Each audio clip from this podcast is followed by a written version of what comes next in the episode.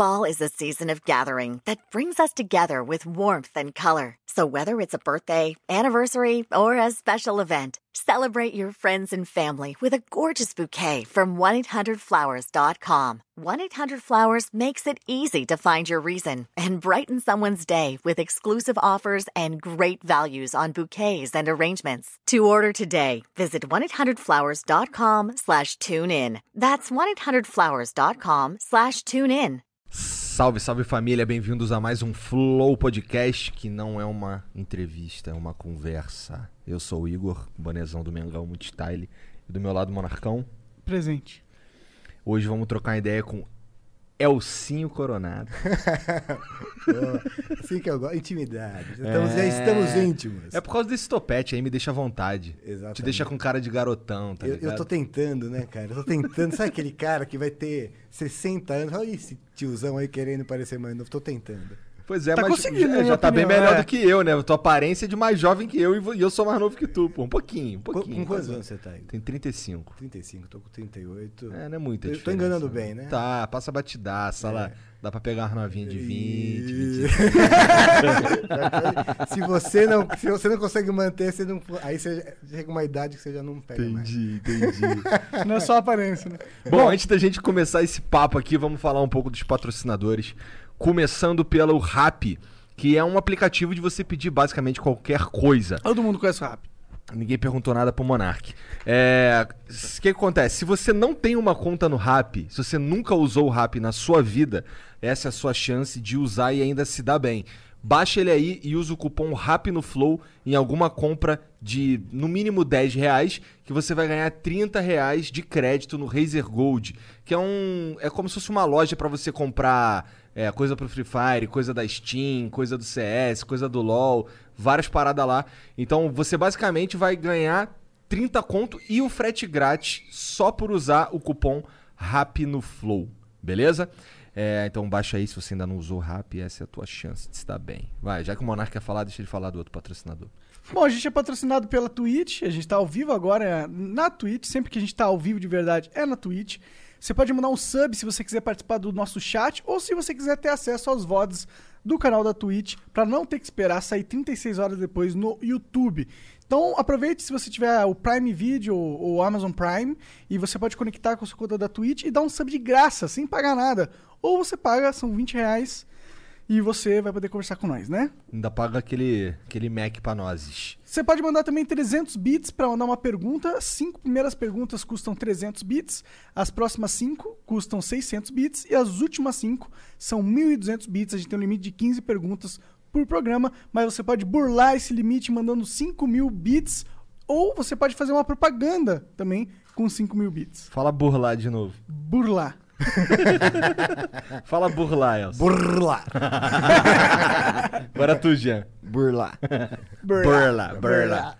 Eu dei pra você burlar isso daí é 5 mil bits. Então você pode mandar aí é, anúncio do teu pack do pé, pack do ombro, sei lá, do teu podcast, do teu canal, que é a parada.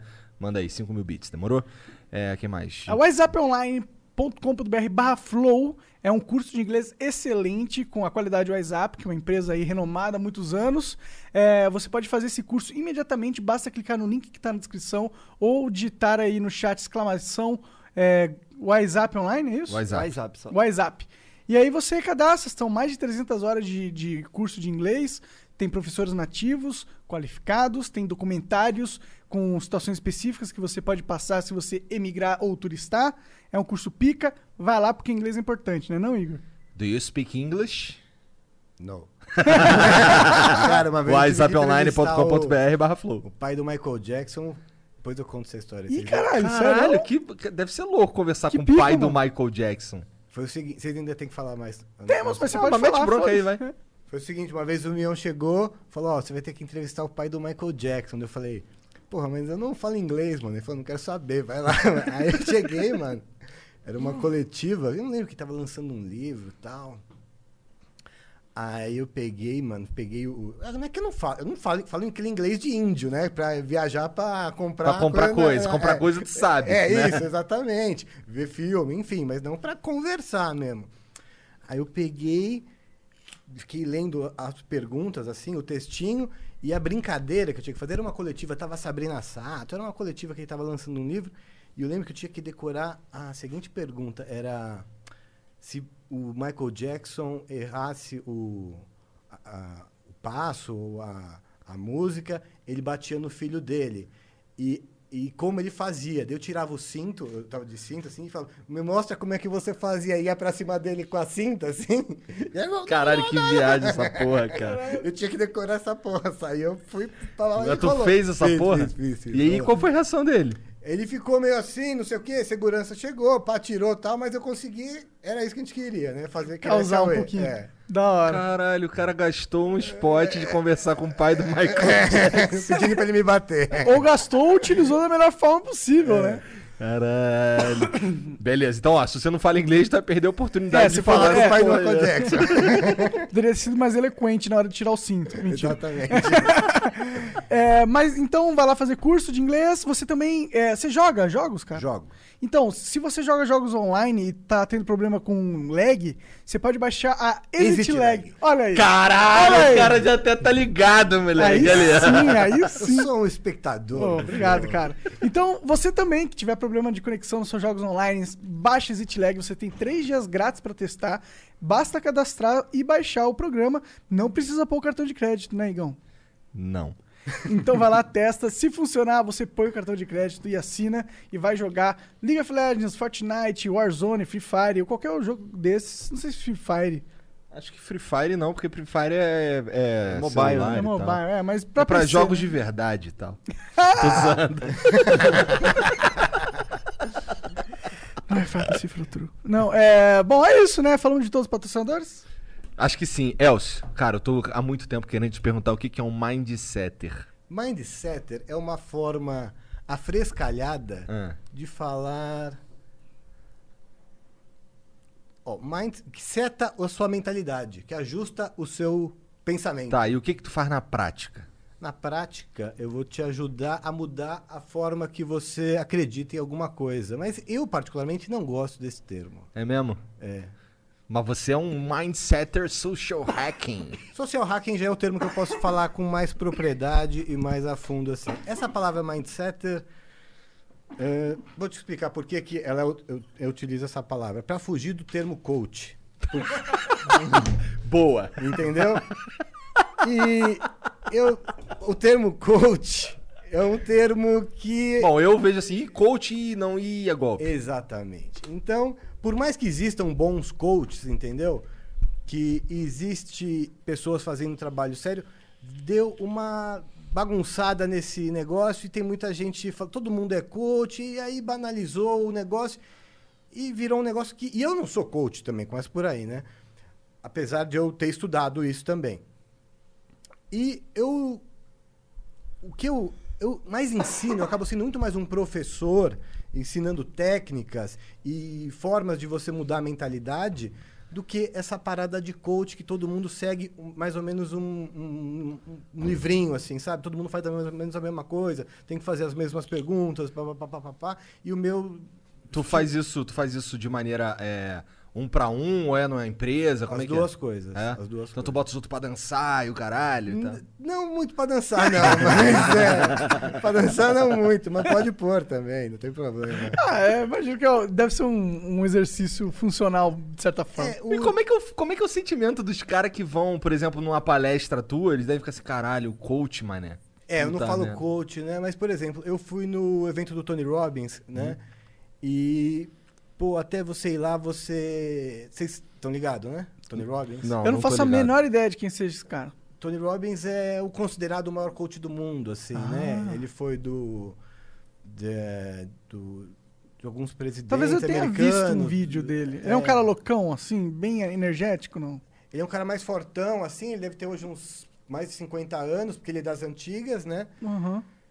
E ele era coach de presidente, caralho. Presidente americano, ele foi o responsável... Presidente americano, Quem que era caralho. Acho que, acho que ele é do Ronald Reagan, se eu não me engano. Nossa, Entendi, então o cara era que foda. É, do Agassi ele foi também.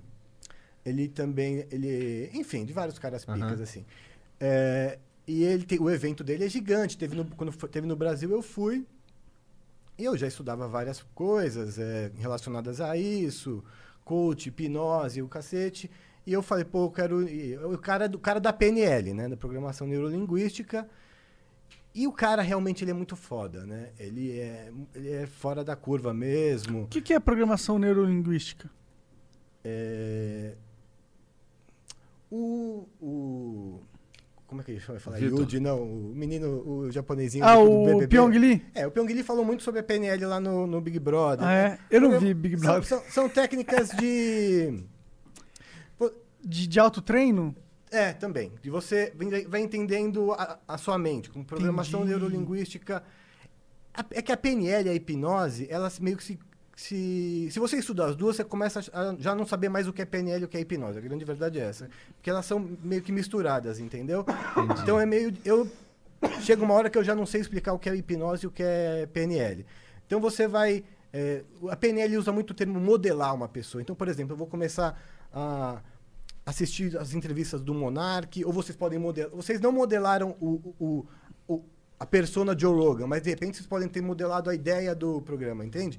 Mas existe a, a modelar, modelar a pessoa. Então, eu vou modelar o Monark, o jeito dele, o timing dele, não sei o quê. Depois, obviamente, você vai pegando sua- o seu estilo. Isso naturalmente a gente faz, né? A gente estava comentando aqui antes de, de começar a gravar é, sobre caras que a gente gosta, né? A gente estava falando do Mion, estava falando que o Mion e o Kazé. Então, antes de eu estudar a fundo isso, eu já in- é, inconscientemente estava modelando um pouco o Kazé, o Mion na forma de eu apresentar e tal. Isso tem a ver com PNL, né? Você vai modelando aquelas pessoas, por exemplo, para dar o seu melhor. E aí você pode pegar é, alguns modelos para aplicar na sua vida. Por que esses caras são bem sucedidos? Porra, por causa disso, disso, disso. O que Entendi. esses caras têm em comum? Entendeu? Pô, esses caras fazem isso, isso, isso, isso. São modelos de comportamento e de hábito que você pode se- espelhar e aplicar na sua vida para ter um resultado semelhante ou igual ou melhor. E aí você vai também criando o seu próprio modelo, né? Interessante pra caralho. Bom, eu sinto que pessoas de sucesso acordam cedo. Eu não consigo. É, o Romário não acorda cedo, né? Pô, mas o Romário é uma máquina mortífera, né, cara? Ele é diferente. Cara, eu te- porque assim, o Romário, quando ele jogou no Flamengo, moleque, eu lembro que eu ficava, caralho, fudeu, vamos ganhar a porra toda. Eu nem ganhei uma porra toda, mas o cara era O pica. cara é pica. né? O cara O era Romário. pica. Cara, Deu a bola pra ele dentro da área, fudeu, moleque. Eu fui gravar uma vez lá em Brasília, aí eu tava fazendo uma matéria lá e tal, e é, passava os deputados tal, não sei o que, os caras tudo correndo tal. E o cara sempre dava uma resposta, era, uma brinca, era um teste que eu tava fazendo, que era é, como eles se comportavam a uma pergunta idiota. é, Era o seguinte, eu fazia duas perguntas, eu gravava em dias separados. Mande uma mensagem para o fim do mundo, era que era 2012. Mande uma mensagem para o fim do mundo. Aí o cara e eu, outro eu fazia uma pergunta séria sobre uma alguma uma lei que estava entrando em, em votação. E aí, todo mundo dava aquele sambari, né? Se o cara não sabia a resposta, não, eu acho que não sei o quê, não sei o quê, e o cara não falava nada com nada aí só para dar a resposta. Aí eu perguntei pro Romário essa parada dessa lei. E ele falou: Olha, eu não sei do que você tá falando. Você vai ficar aqui mais quanto tempo? Eu falei: Ah, vou ficar aqui, tô gravando aqui, eu tava lá dentro do Congresso.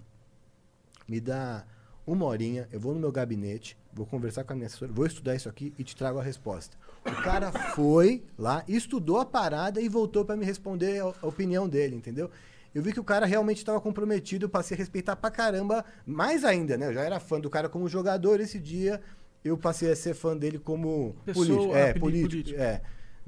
Nunca votei nele. Só pela, ele- só pela atitude, né? É, uma, foi uma ótima atitude. porque ele poderia dar um sambari ali, né? Falar, ah, eu acho que tá certo, tá errado, não sei o quê, não sei o quê, bababá, que é o que todo mundo faz. Quando você entra lá no Congresso, você vê por que, que o país tá desse jeito, porque tá todo mundo dando sambari, mano. Que é o, vai lá, é tipo... Eu, eu acho que o Monark não sabe o que que é um somebody love. Eu acho que ele não sabe. Ah, não, eu consigo entender, a ideia da parada. É, sambari é dar, É, um é, migué, é né? um molejão ali, Isso, né? exato. Assim. Cara, tu tá evocando a escolinha do professor É, Raimundo aqui pra um jovem, Mas eu cara. acho que eu já ouvi isso. Eu ouvi isso com o professor Raimundo, porra. eu sou jovem, mas eles passam merda até hoje, eu acho. Passa, pior que passa, tá viva? É, então.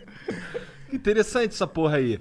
E, e- e os outros caras, o que, que eles respondiam quando tu fazia uma pergunta idiota? Ah, todos participavam. Teve um que eu fiz, mano. Ah. Essa é do caralho, tem que achar na internet. Tem um que fala assim: coloca Star Wars, Elcio Brasília. Eu fingia, eu fingia que era um outro cara que ia falar assim: eu sou de um repórter de um programa gamer e a gente tá comemorando o aniversário do Star Wars. E aí eu pedia pros caras lutar espadinha comigo, botava a máscara do Darth Vader, os, os políticos lutando comigo de espada. Tá de saca. Porque os caras. A, a pauta nesse dia era: os caras fazem. Era a véspera de eleição. Fazem tudo pra aparecer. Eu falava que era, tava na Record, né? Eu falava, é um programa novo gamer da Record, mas eu penteava o meu cabelo meio de ladinho aqui, assim, botava, falava um outro nome, assim, o programa estava há pouco tempo no ar, eu não era uma figura carimbada ainda lá. Os caras participavam, então, assim, a- a- os caras participam de qualquer coisa, né? Não sei como que é hoje. Eu acho que hoje o- o- tá mudando um pouco. As últimas eleições tiveram um fenômeno um pouco diferente, mas naquela época, o falar o- aquela cartilha que eles estavam acostumados e participar de tudo, abraçar e beijar criança, então todo mundo fazia o que a gente pedia. Hoje eu não sei como é que É mole isso. entrar lá pra fazer essas babaquices aí? É, é mole, mole, mole. É, aquela lá, em teoria, é a casa do povo, né? É mole coisa assim, é muito se você, você- qualquer veículo de imprensa tem Ah, pode entendi. entrar. Não é tão mole, então. Não, eu acho que se você qualquer, sei lá, se você é de uma faculdade, você tem que mandar uma Uma cartinha, um e-mail. É, alguma coisa assim, mas não é uma coisa assim, ó, preci- não é, é fácil entrar lá. Entendi. Tem que estar de gravata, a única coisa. Mas me conta um pouco, que eu tô curioso. Como que você entrou nesse mundo da, da TV? Você traba- chegou a trabalhar na, na rádio também? Trabalhei na Jovem Pan. Cara, aí eu, quando eu tinha até uns 16, 17 anos, quando eu tava no colegial, assim, eu não, não sabia o que eu queria fazer e não tava preocupado, sabe? Tipo, ma- com a maioria... não sei- O que, que vocês fizeram de faculdade? Eu fiz letras. Eu fiz nada. mas, deu- mas deu certo. Eu fiz supletivo. mas deu certo. E os meus amigos... É, e- quem dá cu dá sorte. E meus amigos faziam fazer administração, direito, sei lá, engenharia e tal. E os meus testes vocacionais davam todos exatas, tal, engenharia. E eu não estava preocupado com isso. Isso a gente está falando década de 90. E aí eu tinha, eu gravava tudo, né? Eu gostava de gravar no meu prédio, a molecada. Meu pai tinha uma VHS, eu gravava a gente jogando futebol, fazendo brincadeira no prédio. Depois eu brincava de editar essas coisas. Com, pegava uma imagem da MTV, misturava, fazia, sonorizava com dois videocassetes com a câmera, começava a brincar disso aí. E aí um dia no trabalho de. Caralho, isso deve dar muito trabalho. Sim, sim, eu tava pensando. Isso deve ser ridículo o trabalho. Coisa de isso dá. nerd pra caralho. Eu sou também. um dinossauro. Aí o, eu cheguei pra professora de história um dia e falei assim: eu posso entregar o trabalho em vídeo? Sendo que na época você traba- entregava o trabalho em folhas de papel ao maço. tipo, hoje em dia. Eu lembro dessa porra. Hoje, hoje em dia. eu Folha de papel ao maço pros jovens que não sabem o que é, tipo uma folha de caderno, uma só. tá É, ligado? isso, isso. Hoje em dia eu acredito que muitos alunos devem entregar os trabalhos em vídeo, né? Uma coisa comum. Não faço ideia. Eu, eu imagino Tempão que, que, eu saí da escola já. Mas graças eu a Deus. Nasci na época errada, tinha que ter nascido agora, mano. Odeio escrever. Comentem aí, comentem aí, vocês entregam o trabalho em, em vídeo? Bom, enfim, eu comecei e entreguei um trabalho lá em vídeo, era 500 anos do descobrimento do Brasil, eu acho, em 2000. Aí, aí todo mundo gostou, tal, meus amigos não fizeram, fizeram pouca coisa, porque minha, minha turma, lá, o grupo lá falou, "Você quer fazer em vídeo? Faz você, então. aí ficou legal, o professor gostou, tal. E eu gostei, de- eu percebi que aquela minha zoeira de ficar é, fazendo gravação em casa e gravando, fazendo edição de vídeo tosca pelo VHS, virou um trabalho de história. E eu me eh, tinha me inscrito, eh, feito inscrição na FUVEST em Ciências Sociais. Aí eu chegou Já uma- se interessava, né, por, essa, por essas paradas. né? Exato, mas- Naquela época. E aí chegou um dia, eu tava lá deitado no. Estudei ali no Rio Branco, ali em Genópolis. Quem, quem é lá do bairro sabe, né? A molecada, pelo menos na minha época, ficava deitada no chão, ali tinha o Sion e o, o Rio Branco, né? Depois da aula e tal. E eu escutei umas meninas falando que ia fazer rádio TV. Eu nem sabia que existia rádio TV. Falei, pô, olha isso aí, deve ser legal, hein, meu? Pô, eu, eu escuto rádio, eu vejo televisão. eu, vou fazer, eu vou fazer Por isso que aí, não, por né? que não? Tá certo. tipo. Foi o aí- mesmo processo pra entrar no YouTube. Ah, eu tô assistindo esses caras fazendo a mesma coisa que eles. Exatamente, né? Quando você rola essa identificação de verdade que você faz a parada. Aí eu acho que vale aí uma. Pô, quem sou eu, mas ao mesmo tempo, vai, tenho 38 anos pra molecada. Às vezes você. Muita gente, eu não sei como é hoje, tá? Mas vai pelo, pô, isso aí eu vou fazer isso que eu vou ganhar dinheiro.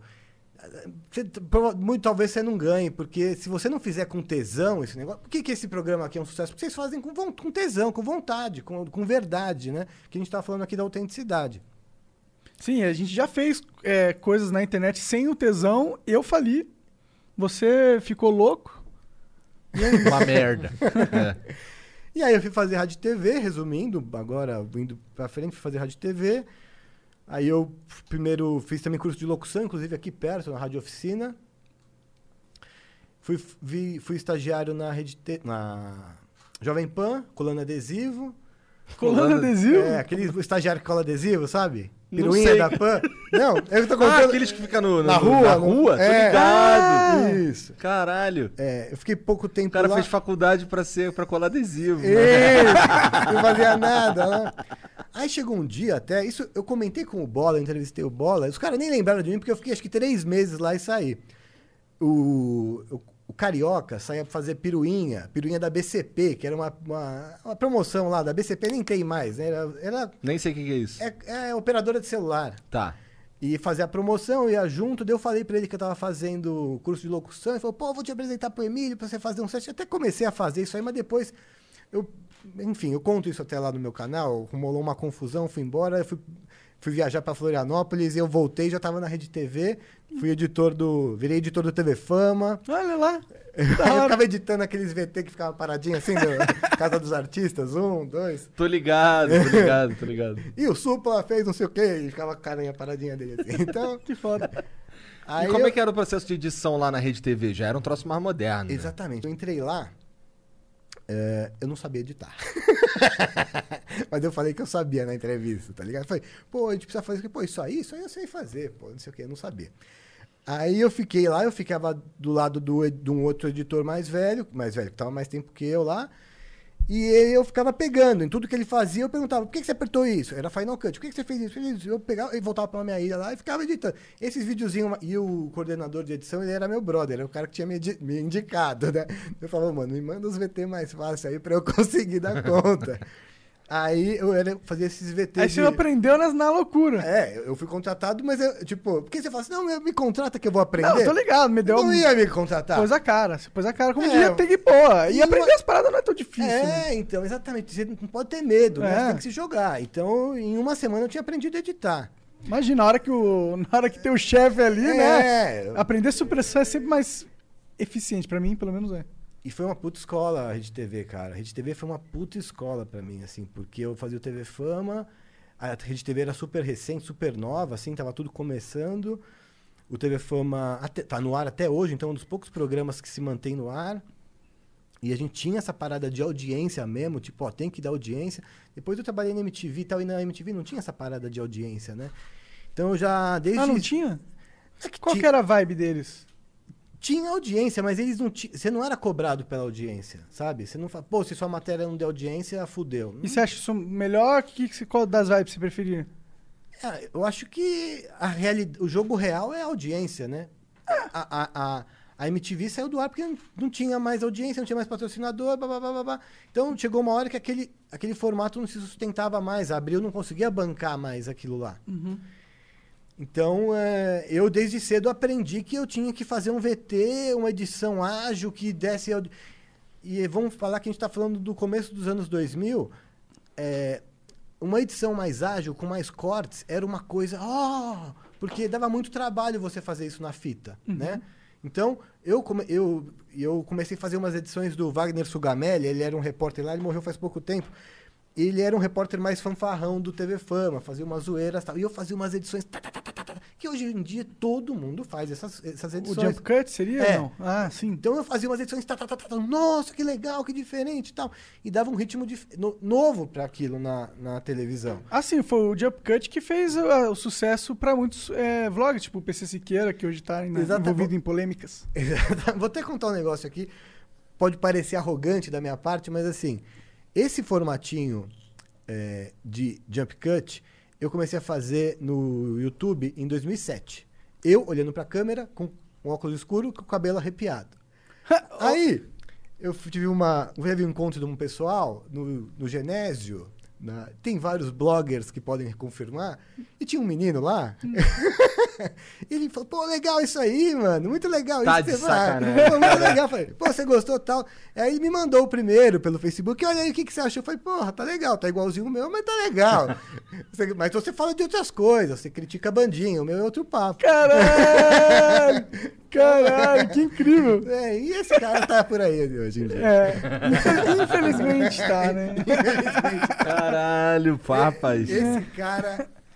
Esse cara é, um- é um- é um- uma coisa que. Eu não gosto nem de falar o nome porque eu não quero dar. Ah, dar- mas, não, mas não dar- adianta querer dar, ele já tá na Times, tá Tá, ligado? né? Exato. Como é que pode um negócio desse? É, o cara é. é um- é- Pode, você não pode gostar do cara, mas não- você não pode é, negar que o cara é um fenômeno. Exatamente. Não dá pra negar sem essa dúvida, porra. Sem dúvida. sem é um dúvida. fenômeno escroto, mas é um fenômeno. Exatamente. Né? Não, a questão é o seguinte: eu acho que ele tá certo. Ele tá certo. Certo assim. Eu discordo. Certo assim. Ele tá certo em, em colher o. Tá certo assim. Ele tá certo em buscar ser É. grande, Agora- ganhar dinheiro. Agora, o que eu acho louco é levar ele a sério. É. Eu acho que assim, você pode falar o que você quiser, nadar de braçada onde você quiser. Agora, levar esse cara. Quem leva esse cara a sério tá louco. Não é possível você levar um cara desse a sério com, com os assuntos que ele tá A falando. esquerda toda leva o cara Não muito pode, a sério. esses caras tão loucos, mano. esses caras tão. Não, eu não sei que esses caras. Como você vai levar um cara desse a sério sobre esse tipo de assunto? É porque ele sempre fala tudo que é da cartilha. A cartilha, ele sempre obedece à cartilha. Então eles querem, mas eles não, eles não querem alguém que pensa por si só. Eles querem que alguém que obedeça à cartilha do, do melhor jeito possível. É, é tipo che- pegar um cara qualquer aí mandar o cara falar um monte de groselha e monte de gente levar o cara a sério. É isso. Porra, meu. Sei lá, o mundo tá xarope. Groselha, xarope. Somebody love. Se misturar tudo, dá uma bebida boa, pelo menos. Mas aí você estava contando a sua história na, na PAN, que você saiu depois. Saí, fui pra Rede TV. Da Rede aí, TV tava na TV Fama. Aí eu comecei a juntar dinheiro e comprei um iMac G3. Aí sim. Gastou uma grana Era também nessa grana. porra. Gastou um Mas- carro. É, isso. o Cardman, que é um amigo meu, mágico, que eu aprendi muita coisa também com ele, que é mágico, porque um mágico tem um olhar diferente do mundo, né? E eu andava, ele tinha uma produtora, eu andava muito com ele, e ele falava dos Macintoshes. Daí eu comprei o Mac, porque também a gente editava em Mac na, na Rede TV. e eu Muito comecei a burguês. montar. Hã? Muito burguês. Burguês? É. É, É mas, mas eu trabalhei. Mas burguês é bom, burguês. Eu gosto. É bom, é bom ser burguês, né? Eu trabalhei. Aí Eu tô gostando. Aí eu, com- eu comprei o, o Mac, uma câmerinha mini DV e um lapela sem fio, que era uma coisa de louco. E eu montei, comecei a gravar uns vídeos. Caralho, então tu gastou muito dinheiro com isso daí, né? Sim, na época era Tu montou dinheiro. uma mini produtora. Sim. Quase. E aí, eu comecei a gravar esses vídeos na faculdade. E chamava Percepção o projeto. E eu inscrevi esse projeto na, no, nos festivais da faculdade, né? Aí, e ganhava sempre prêmio, tal, melhor programa, tal. Ah, que legal. Aí o Nelsinho, que é amigo meu, que inclusive é um dos donos da Snack, hoje, ele era, já é meu amigo desde de infância, a gente estava na padaria e todo mundo ficava pedindo a fita para copiar, para assistir. Isso 2002, por aí. Aí chegou e falou, mano, por que você não põe isso na internet? Eu falei, mas como assim, mano? Não tinha YouTube, não, não existia. Falei, dá um jeito aí de pôr na internet, eu te apresento um brother meu lá, ele, é- ele trabalhava em agência, publicidade. Ele pode te ajudar, o cara é programador e tal. Aí montamos, montei, o cara montou, eu achei que Percepção não era um site legal, chamei TV Caos, o nome do site. O nome é melhor mesmo. Aí vi- eu criei um YouTube pra mim, entendeu? Aí era Mas um era streaming também ou os caras baixavam o vídeo pra ver? era era streaming, ficava buffering, ficava Entendi, entendi. O cara Entendi. criou um bagulhinho lá, Que da hora. eh, rodava pelo Windows Media Player, assim, embedado na própria página. E eu criei o meu próprio YouTube. Era o TV Caos, era o meu YouTube. Só que, né, muito eh, no começo, os vídeos eram tinha que ficar tudo pixel bem baixa qualidade pra poder ver, tipo, internet não tava boa pra ninguém. É. né? Não tinha banda. e dava 10 mil visitas por dia o negócio. Porra! Vendo vídeo. Bastante. Tinha 22 vídeos, foi atualizado dois anos depois, porque esse conceito de atualizar o site era uma. Não, é, não, entendeu? Era, a gente tava começando o negócio. E aí, pra resumir um pouquinho a história, eu fiz esse site, tava dando certo. O Kibe Antônio Tabet assistiu lá, gostou, postou. Aí eu comecei a conversar com ele.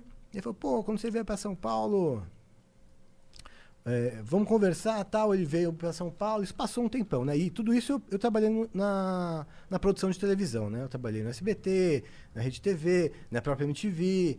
Eu bati muito na porta da MTV pra trabalhar lá. Mas era editando, o que, que você fazia? Ne- Nessa, é, eu fazia na frente das câmeras só no meu site. E na televisão eu era produtor. Mais produtor. Produ- mais editor. Produtor eu fui só uma vez na MTV e eu fui um péssimo produtor.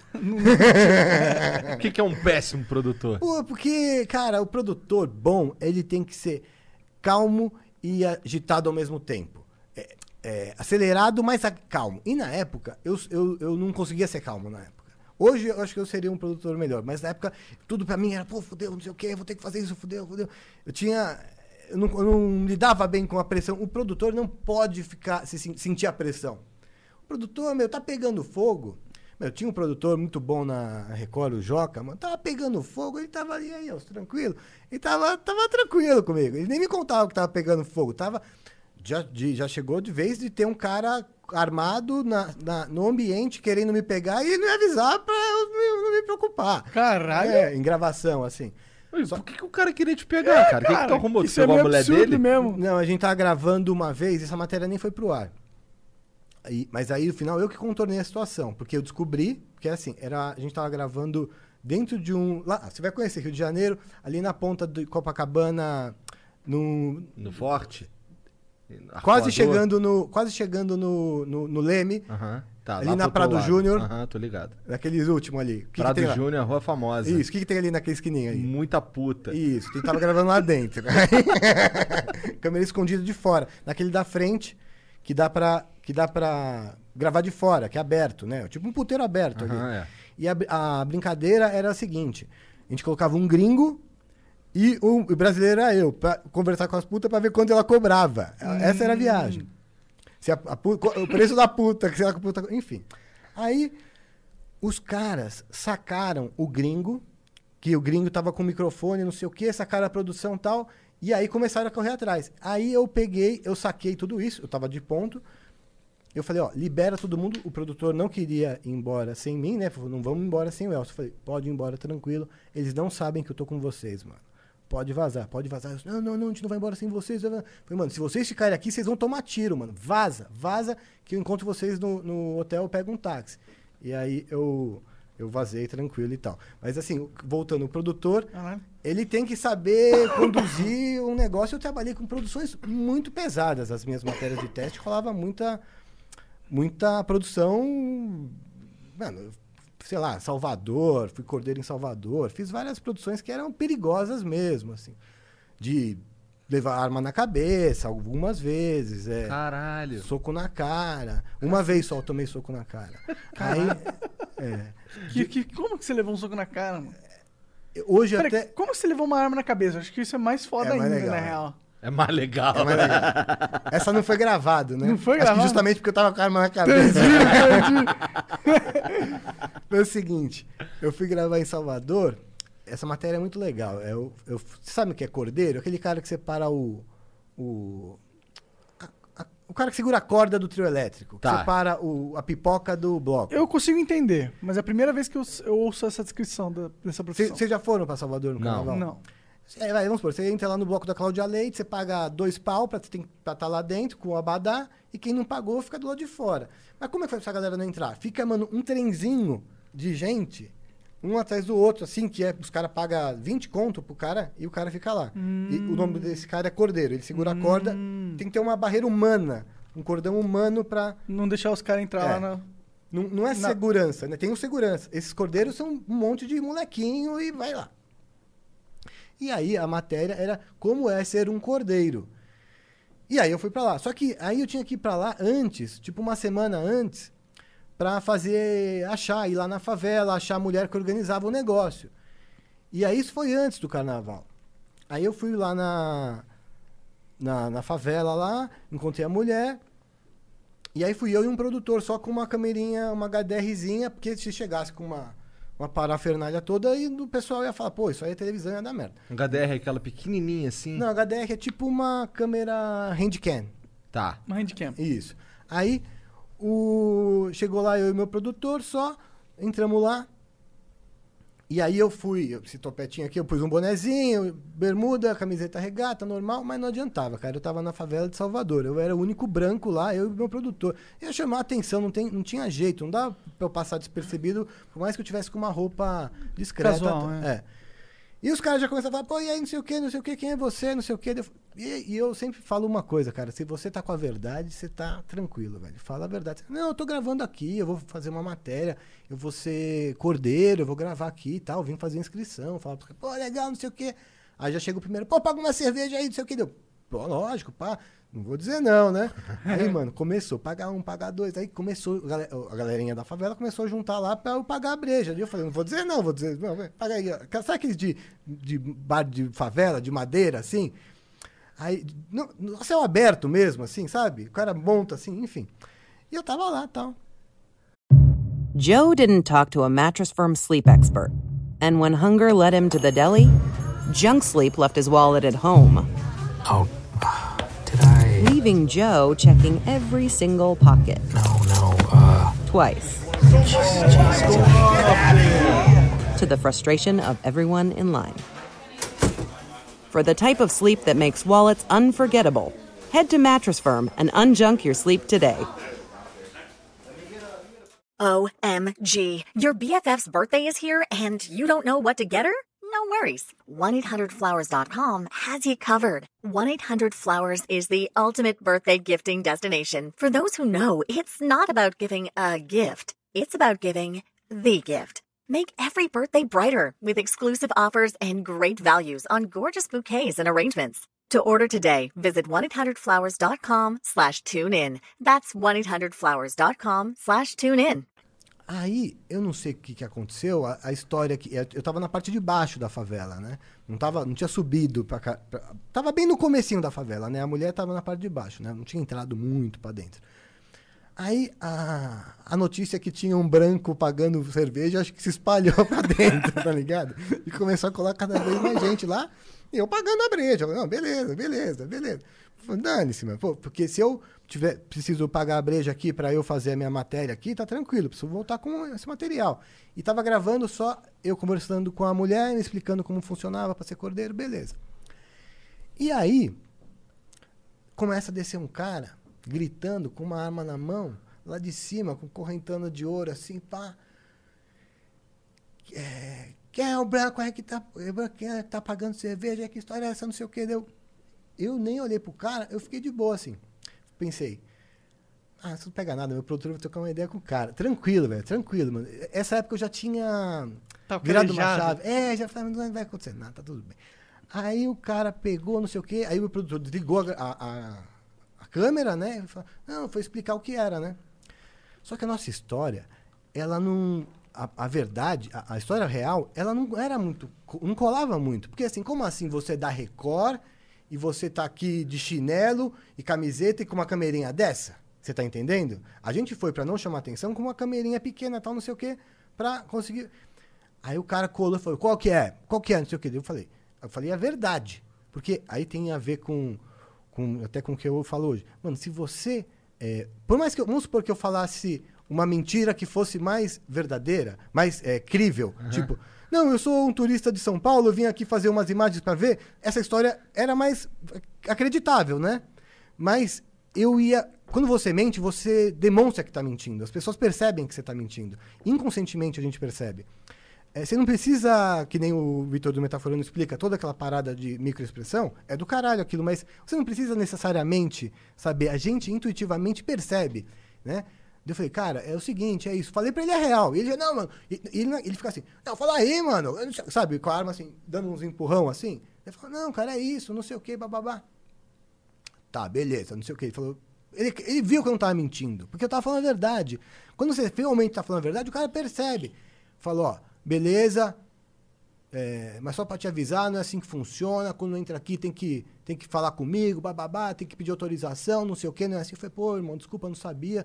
É, termina, beleza, pode gravar aí, tranquilo, só não põe a minha imagem, tá, tá, tá. Eu falei, não, beleza, tranquilo. Aí a, a mulher que tava organizando, não, é isso mesmo, ele veio aqui, eu falei, tá bom.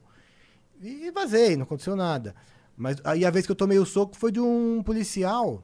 Ah, tinha um policial, what the fuck. Foi- Então, mas o policial não tava. Ele tava bêbado e ele tava saindo do bar, ele não tava em atividade. Ah, entendi. E, mas eu vendo a imagem hoje, eu percebo por que, que, eu, que eu tomei o soco.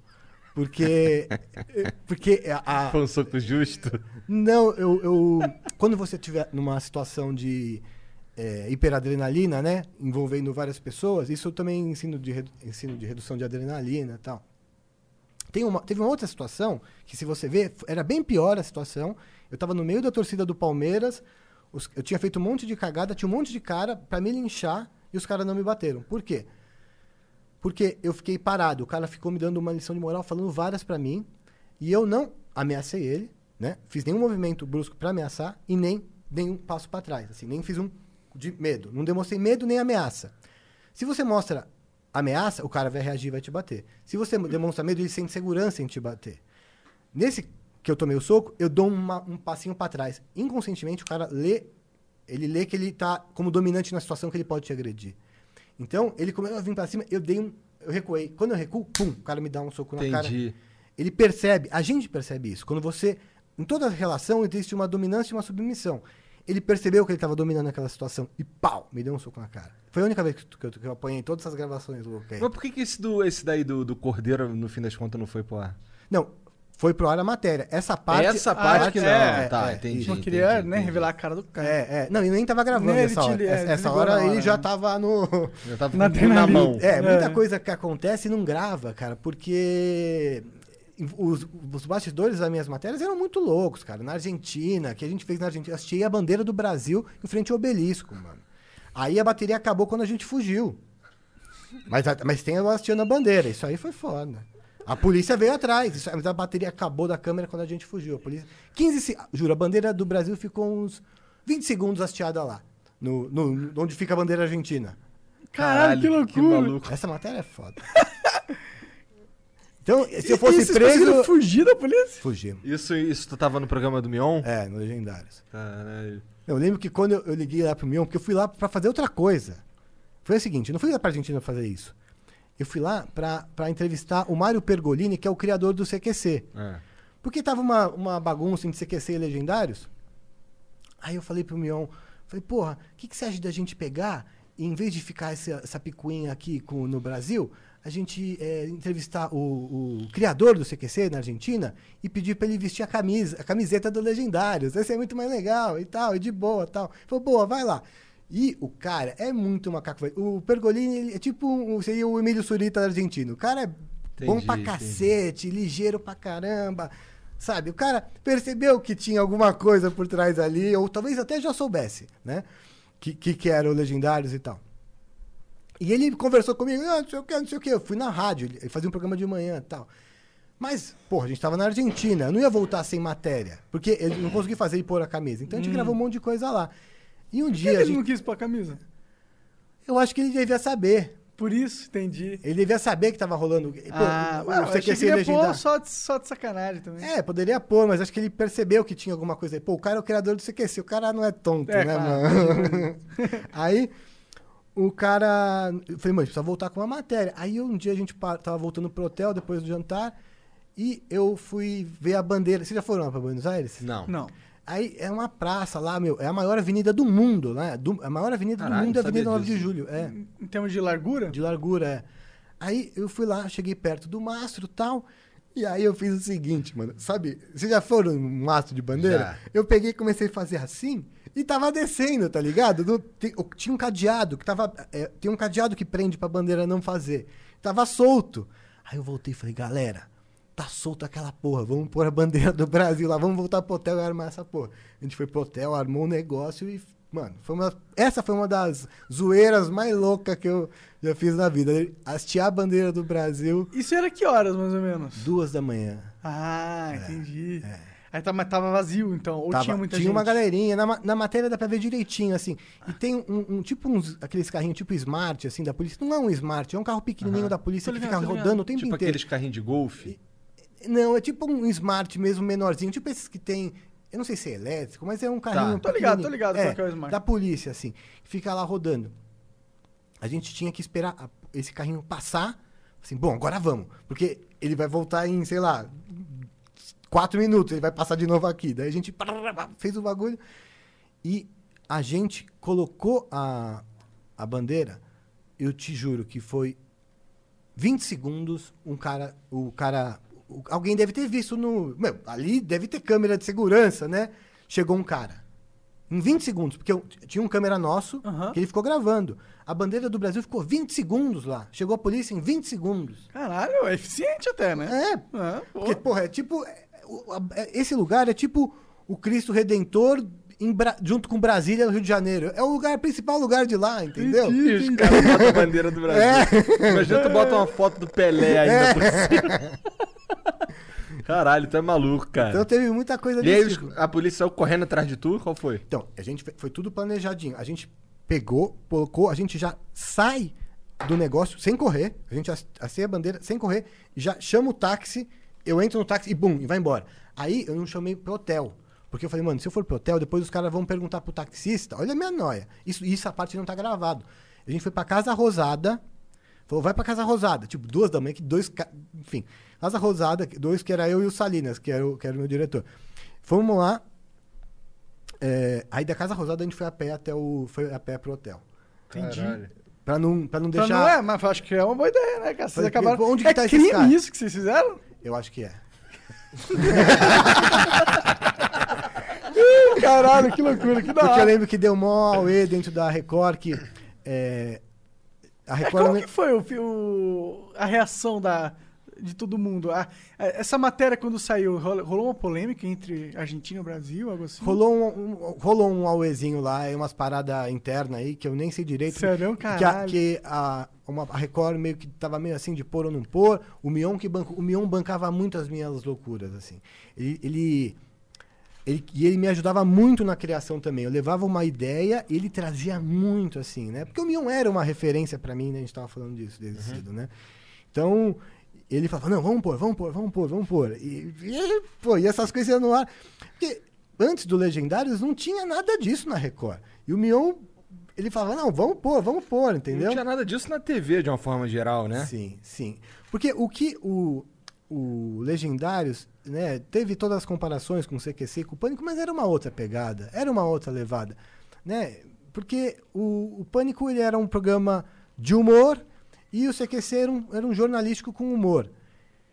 E a gente era uma variedade, era, eu falava, eu gostava de falar internamente que era um fantástico jovem, que tinha uma, uma variedade de, de quadros e Fantástico jovem. Doideiras, é, loucuras. É, porque você tinha um quadro de humor do Hermes, aí você tinha o João Gordo, aí você tinha o Solari falando de uma de.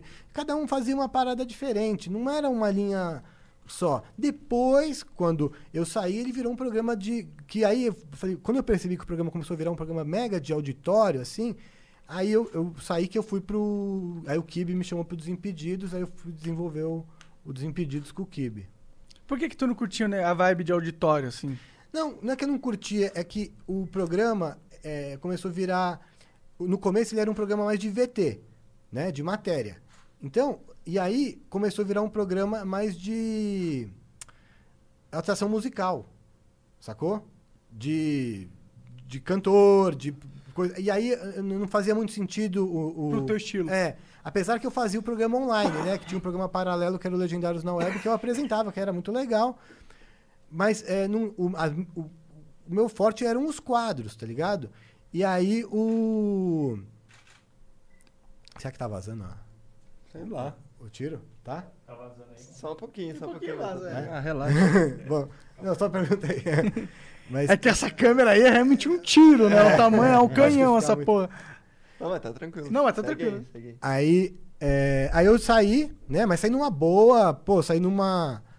é, tipo, grato. Sou, vo- voltei depois pra Record, de- depois pra hoje em dia tal. Me dou super bem com todo mundo.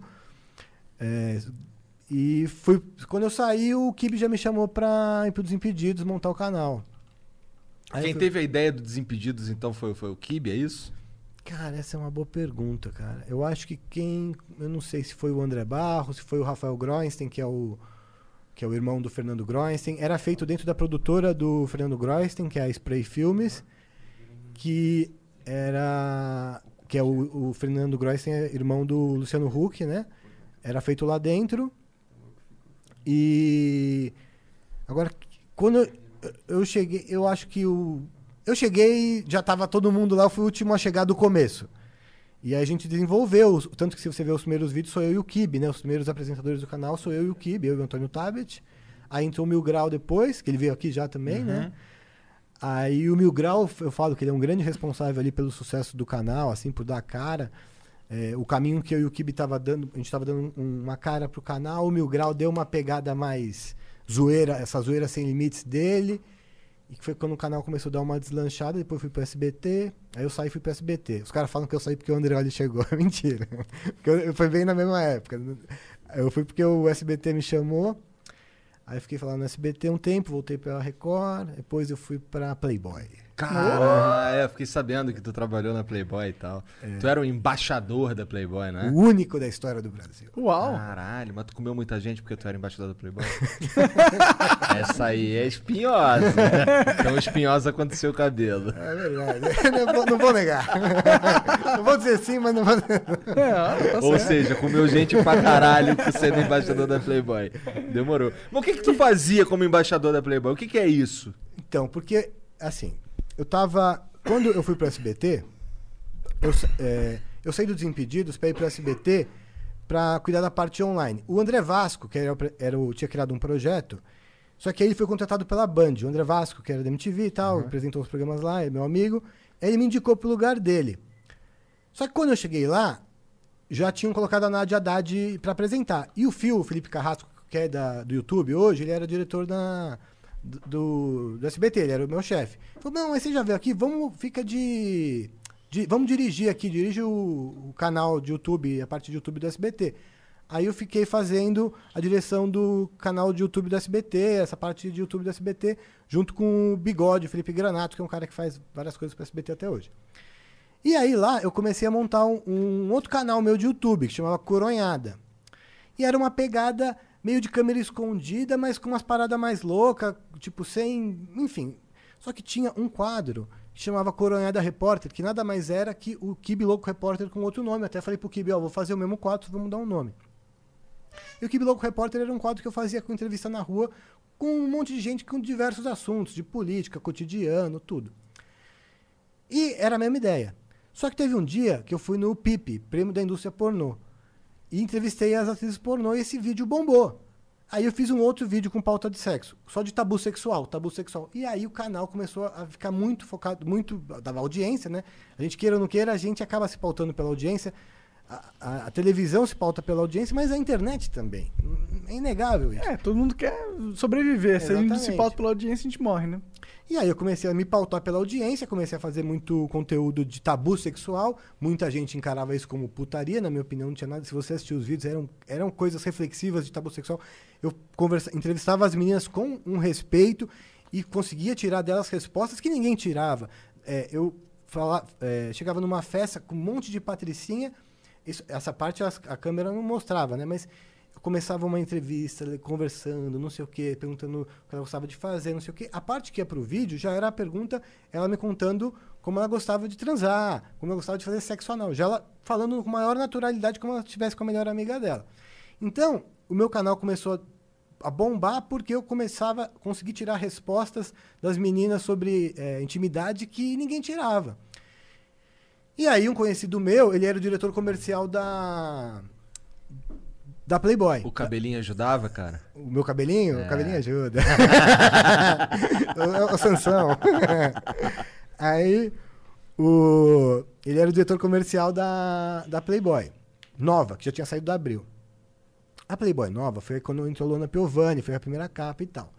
E os caras vieram com uma proposta muito, como eu vou chamar, sofisticada, né? Eles começaram a deixar o negócio muito glamourizado e parecia mais um ensaio da Vogue do que da Playboy, tá? Então, é porque é, eles não pagavam mais o cachê das, da- Das atrizes, da- ah, das, das das pessoas, meninas, das né? capas. É. Então, as capas tinham total autonomia de como ia ser o, o, o negócio. E aí, eles começaram a se distanciar do público masculino mesmo. Porque a Playboy, queira ou não queira, o- a grande sacada do Hefner era, foi glamourizar a nudez. A nudez era vi- vista como uma coisa pervertida, ele glamourizou aquilo. Eu fiz a Playboy. Ah, ninguém marca. pensa nisso, o nego só quer bater uma punheta, cara. Isso é o final da, da história. Mas a que tá na frente. Como que É, você vende a punheta, né? É, exatamente. ele, ele reembalou a punheta. Essa é a grande verdade. Glamourizou a punhetinha. Exatamente. Você não a tinha. punheta de respeito quando era pra Playboy. Exatamente. Você não teria, não teria problema. Qual a tua em- Playboy favorita? Cara, eu gostei muito da da Carla Pérez do Natal. Tá ligado, né? A capa é ela assim e o Papai Noel por trás, assim, com a mão no peito dela, assim. Eu fiquei, caralho, isso aqui é maneiro. Gostei. É, as, as minas. Eu gostei muito da, da- dessa da Carla Da Pérez. tiazinha 2 é boa. Gostei da, a da segunda tiazinha. Gostei da primeira da feiticeira também. É, feiticeira. Essa acho que é a que mais vendeu da história. ó. É? a primeira Caralho. é a que mais vendeu. Acho que quase 2 milhões de revistas. As meninas, elas ganhavam por, Ganhava uma grana. por filha venda da ou mãe. era fixo? As duas coisas. Ah, é?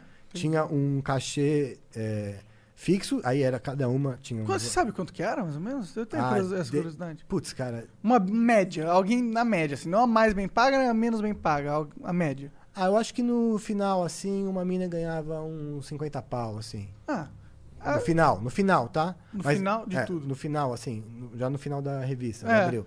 Agora. Ah, então não é muita grana, agora, sinceramente. Mas no. Não, mas, mas, por exemplo, tem menina que deve ter feito 2 milhões numa Entendi, revista. entendi. Porque ela ganhou um cachê ferrado e ainda ganhava não sei quanto Nas por cada revista. Vamos supor, se a feiticeira ganhou um real por cada revista vendida, ela ganhou 2 milhões só de revista, mais o cachê. Sim, pode crer, Entendeu? pode crer.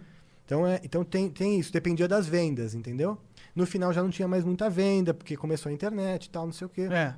E aí a E a- punheta ficou nada glamourizada. É, a punheta virou outra coisa, grupo de WhatsApp. Personalizada, a internet É. personaliza tudo. É, mudou esse mercado, né? Só que é aí que tá. Eu, e aí eu fui chamado lá pra lá pra resolver esse problema da Playboy. Puta problema pra resolver. Porque assim, ó, a gente tá, não tá vendendo revista, a gente não. Eu falei, lógico, vocês não conversam com. O público de vocês é ninguém mais. Porque o público que vocês tinham, vocês não têm mais. Então, eu fui pra lá, porque hoje o meu público ele tá bem equilibrado, é 40% feminino, mas na época meu público era 95% masculino. Então, eu falava com eh, 25 mais, eu falava com homem, com, com homem, entendeu? Eu falava a linguagem do cara, tal. E eu nunca falei com o meu público Hello, Discover here to explain our cash back match. Here's how it works we give you cash back for using your Discover card on the things you were going to buy anyway.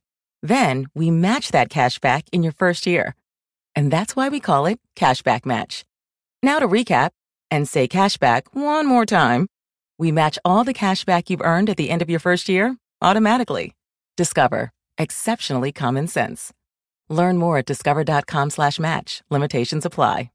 You know when you order a new video game, or a golf club, or a blender, and then it arrives at your door, you get a little thrill. Imagine how much more thrilling it is when you order a new car. With Nissan at home, you can shop for the perfect ride and order it without ever having to go anywhere. Sure beats a golf club or a blender. Buy a new car entirely online with Nissan at home. Delivered direct from dealer to driveway. Thrill starts here. Services may vary at participating dealers, subject to applicable law. See dealer for details. Tipo, vai, estavam muita menina bonita, não sei o quê. E eu nunca fazia aquela coisa que muito programa de TV, de zoeira, de humor fazia. Pô, mas você quer. da- Dando a entender que eu ia pegar a menina. Nunca! Eu, eu sempre é, dava a entender, o cara que assistia e falava, pô, eu queria ir pra balada com esse cara, esse cara é um cara que ia me apresentar uma mina. Eu nunca que. é, eu não gerava uma eu sou melhor que você no vídeo, sabe? Porque tem muito cara que tá nessa posição de repórter e ele quer mostrar que ele é o bacana. Pegador. É, eu não, não fazia isso. Eu falava, é mesmo, pô, mano, não acredito. Eu, eu ficava surpreso, eu reagia como o cara em casa tava reagindo assistindo o vídeo. Então, Com curiosidade mesmo. é, então eu comecei a criar essa relação, o público se identificar comigo, eu era meio que um.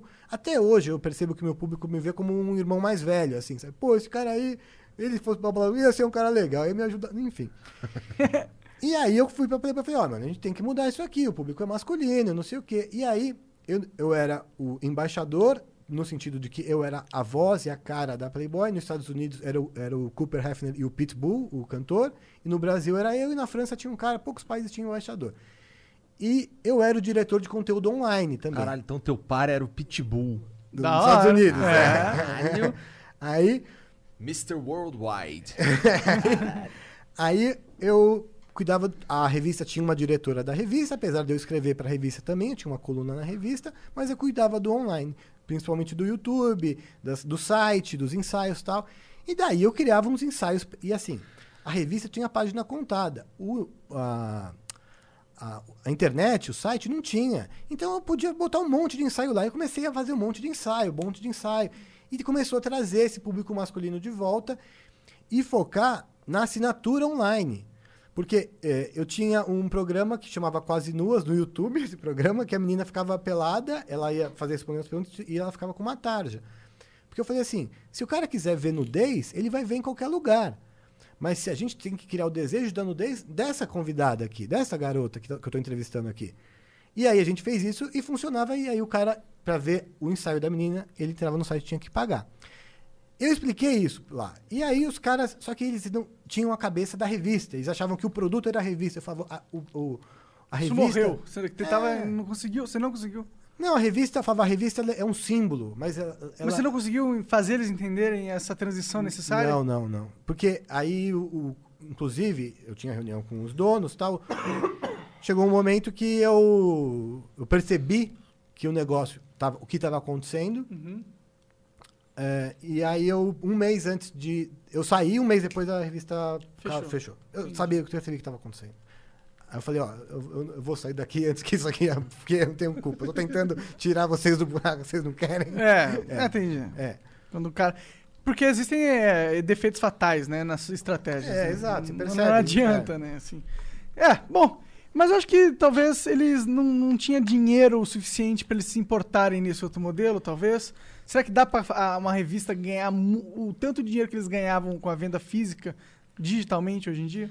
Dava pra ganhar dinheiro, não sei se é a mesma grana, mas eu falo, hoje em dia tem um negócio que a Playboy nunca vai conseguir competir, que é esse OnlyFans. Sabe, né? Isso aí, Sim. isso aí não tem como competir com isso. É verdade. Isso é o melhor modelo que existe, porque você não, você só é uma plataforma. Você tira o middleman. Exatamente. Isso aí é genial. Isso aí, isso aí não tem como competir com isso. Faz todo sentido. É, não tem Playboy no mundo que você vai competir com um negócio desse. A própria, aí a própria feiticeira cria o OnlyFans dela Exato. e aí ela não vai ganhar um real por revista. Ela vai Exato. ganhar 20 reais por pervertido. Exatamente. Por mais que tenha toda a marca da Playboy, mas o, o- o- produto central é a nudez. Sim, sim. Né? E, meu, eu estudei toda aquela cartilha da Playboy, como são as fotos, que pode mostrar o que não pode. Tem- é bem louco, assim. O Hefner montou um negócio muito legal. Eu Ah, é? até Tinha, tinha um- uma cartilha do que, que não podia mostrar, por tudo, exemplo? tudo, como eram as fotos, o que tinha que fazer. que tinha- Por exemplo, pode falar algumas coisas aqui? Cara, assim, você pode mas- falar o que você quiser. Tipo, a menina não poderia abrir, fazer assim com, entendeu? Pegar, abrir a genitália. Não tinha pode mostrar. Ah, Sabe, ah entendi. entendi. Não as pernas, pegar e abrir a buceta assim, Isso, mostrar é, o grelão assim, isso. bem. Ó, na várias- sex podia, por isso que a sex era mais Isso. legal. Tinha várias coisas que não podia, várias eh, recomendações assim de não. eh, do, do- não podia mostrar o ânus, entendeu? É, eu ficava assim, caralho, nunca Não- aparece o brioquinho, não né? pode mostrar. Não pode mostrar o ânus, Não mas o pode. ânus é super casual, na minha opinião. Então, é, Não é à toa que eles faliram. então tinha toda uma questão, o comportamento das coelhinhas, as coelhinhas não pod- podiam beber nas fe... É meu, é animal o negócio. Eu tenho o, o manual até hoje, é, é demais. O Hefner montou um negócio, por isso que ele deu certo tanto tempo, né? Claro. Mas, Tudo muda. é, Tu chegou em alguma festa da Playboy, assim? oi? Tu foi em alguma festa? As do Brasil Deu tempo? todas, né? É. Todas? As todas que eu No, no período. E é. legal como que é uma festa da Playboy, cara. É legal. Ai, caralho. É legal. Isso eu já sei, porra. Cara, é que assim, essa parte da história que Entendi. de 2017 É muito ano- legal, é muito. Ah, é muito legal. Legal. Entendi, entendi. É muito É muito legal. Muito legal, muito legal. Ainda mais porque eu era o cara que tava lá, que apresentava. Ou essa é a festa, tal, no telão tava eu, tava, eu tava... Eu, Entendi, É tu era tipo a estrela da eu parada. era, eu era o, de- de- dadas as devidas proporções, eu era o Hefner da brincadeira, entendeu? Naquele ano, entendeu? Então, Aham. do- então eu brinquei de ser o Hefner brasileiro durante um ano da minha vida. Caralho, Porra, foi maneiro esse ano aí. É, foi maneiro. muito maneiro.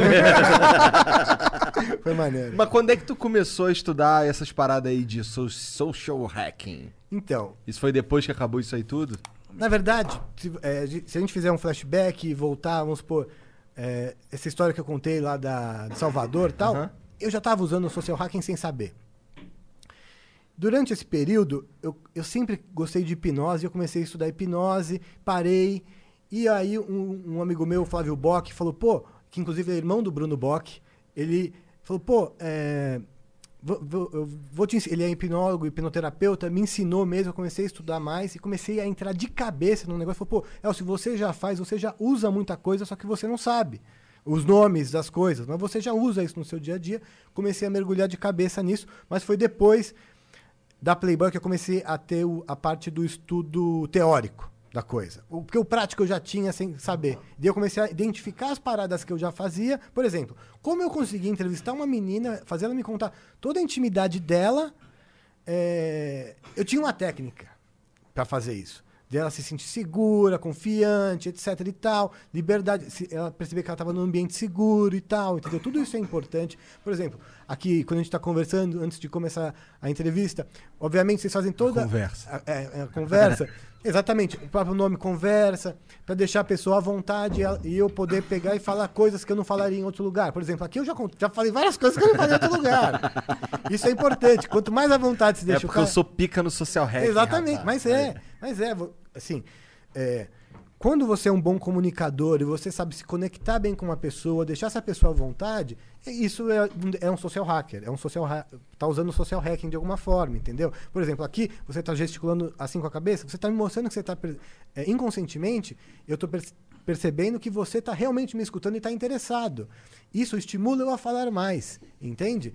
Então você vai dando confiança pra mim, vai me dando. Eu, eu vou, eu, vou, eu vou falando mais, eu vou, vou Entendi, ficando empolgado, aí eu entendi. vou falando tudo. Então existem. Então eu sou bom sem querer. Caralho. Não, você é bom mesmo. Porque você, a autenticidade também faz parte disso. Entendeu? Se você sentasse aqui e tentasse ser uma pessoa que você não é, é iria transparecer. Sei lá, se você quisesse ser um cara que você acha legal, ser você é sempre mais legal. Sempre ser você é mais legal, o que você acredita que você é. E aí você vai trazendo essa confiança para a pessoa que está do outro lado, essa pessoa vai se sentindo à vontade para falar com você e revelar segredo, falar tudo. É assim que você cria essa conexão, entendeu? Interessante Vamos ver se tá caralho. funcionando então. Qual a sua senha do banco? Mentira. Qual é o meu quê? senha do banco. Assim, logo de cara. Então, social hacking é mais ou menos que é, é empatia, em outras palavras. Totalmente a ver com empatia. É você criar essa conexão. Só que é, as pessoas falam de empatia da seguinte maneira: se colocar no lugar do outro. Só que a principal questão da empatia, na minha opinião, não é se colocar no lugar do outro, é saber que você não pode se colocar. Esse é o grande segredo. Pô, eu nunca vou conseguir ver o mundo pelo olhar do Igor ou do Monark. Eu não vou conseguir ver. Então esse é o ponto de partida que eu tenho que ter. Porque se eu achar que eu consigo ver o mundo a partir dos seus olhos, eu estou errado. Porque eu não sou você. Eu consigo no máximo entender, chegar perto disso. Então, aí eu tenho que ter. Eu tenho, de fato, um interesse genuíno por vocês. Eu tenho mesmo. Vocês viram que eu cheguei aqui e já fiz um monte de perguntas para vocês. Verdade. Entendeu? Então eu tenho um interesse genuíno. Isso, isso é forma de conexão. Entendeu? Eu tenho de fato um interesse genuíno. Quando você tem um interesse genuíno na pessoa, você vai criando a conexão com a pessoa, entende? Então, e essa conexão existe é, no, nosso, no nosso dia a dia sem a gente perceber. A gente fala, ah, o meu santo bateu com ele, pô, ele é um cara legal, pô, ele é um cara legal, ou ele é um cara que não é legal.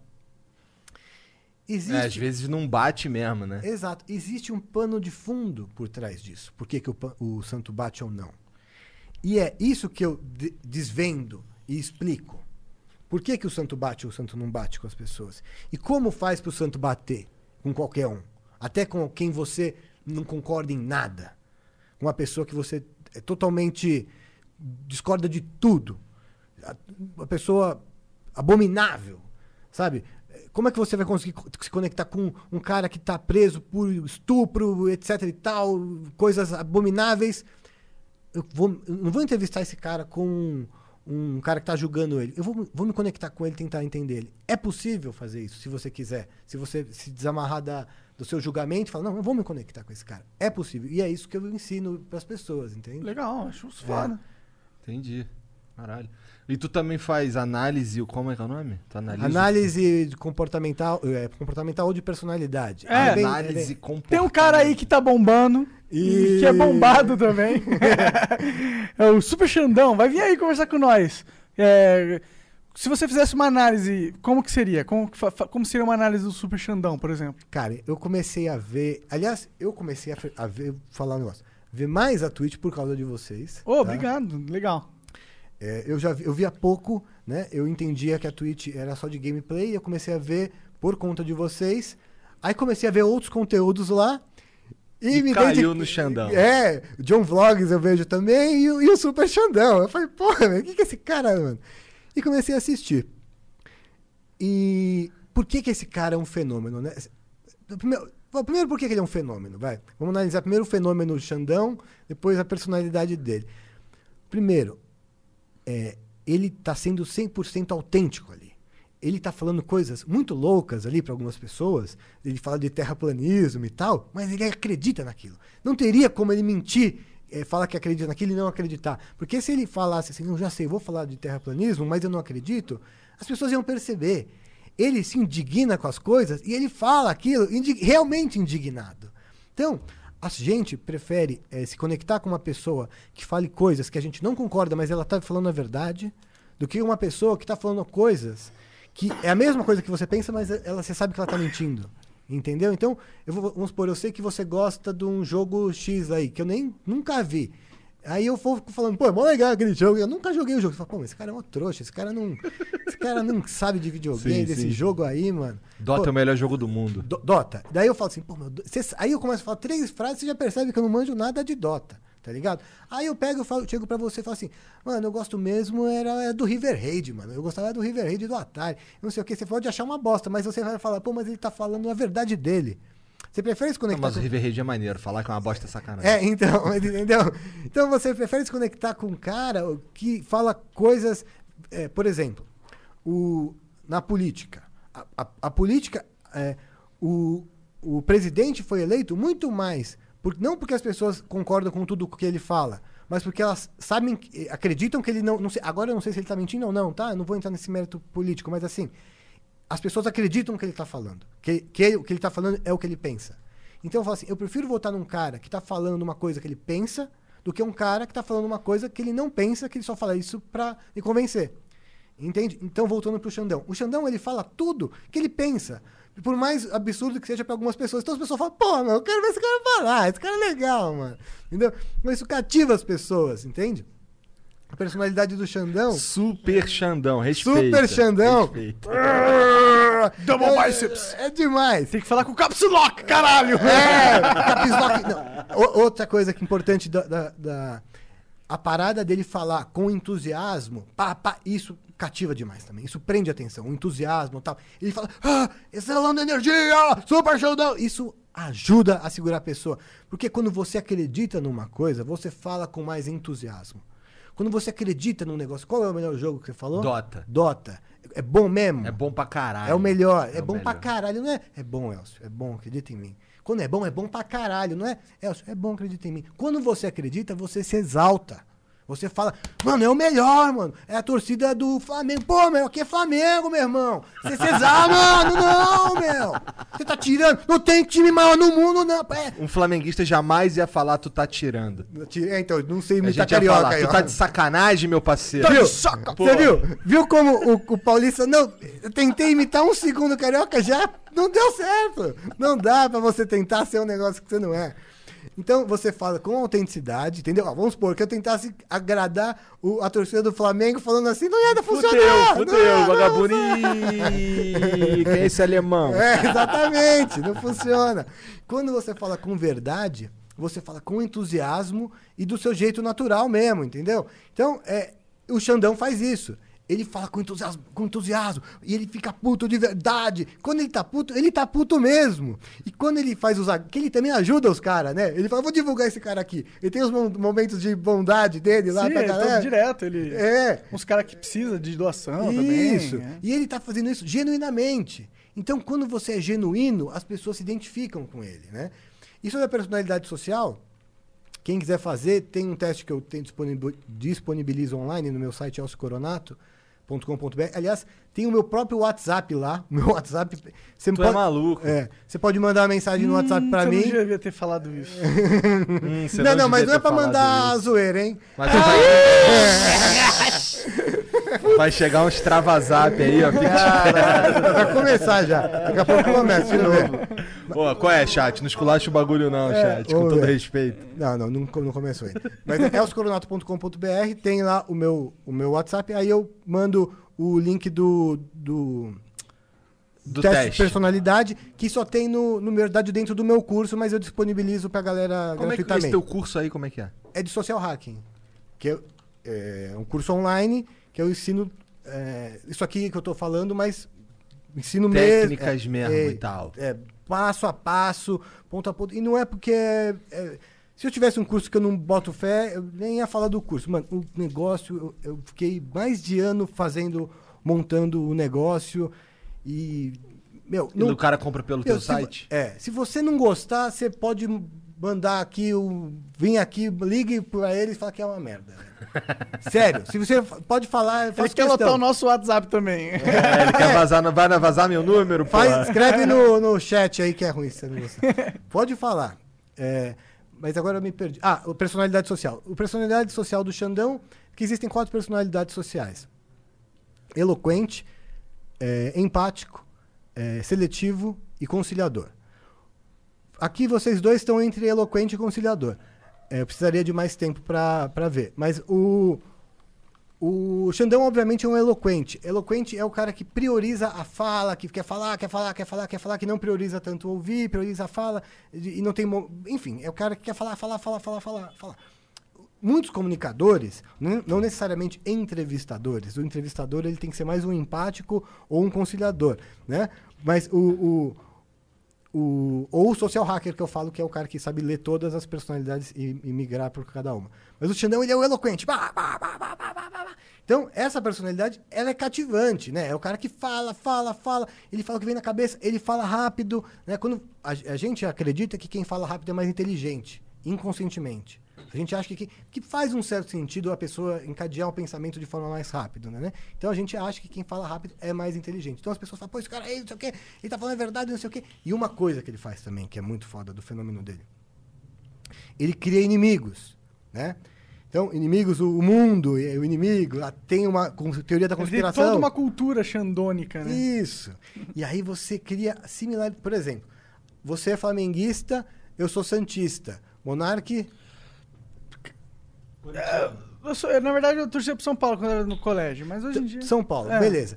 Aí, por exemplo, a gente não vai se conectar de repente com a mesma torcida, mas de repente a gente vai aqui sentar e vai começar a falar mal do Corinthians. Aí a gente se conecta, entendeu? Quando a gente, às vezes a gente não tem uma, nosso assunto não está em comum, mas o nosso inimigo está em comum. O inimigo pode ser outra coisa também, não precisa ser um, um- um- pode ser um time, pode ser uma pessoa, pode ser uma ideia, uma ideologia, pode ser um, um aplicativo, pode ser qualquer coisa, pode ser um jogo, enfim, mas a gente vai pegar e vai começar a meter o pau no Corinthians, aí vai rolar essa identificação.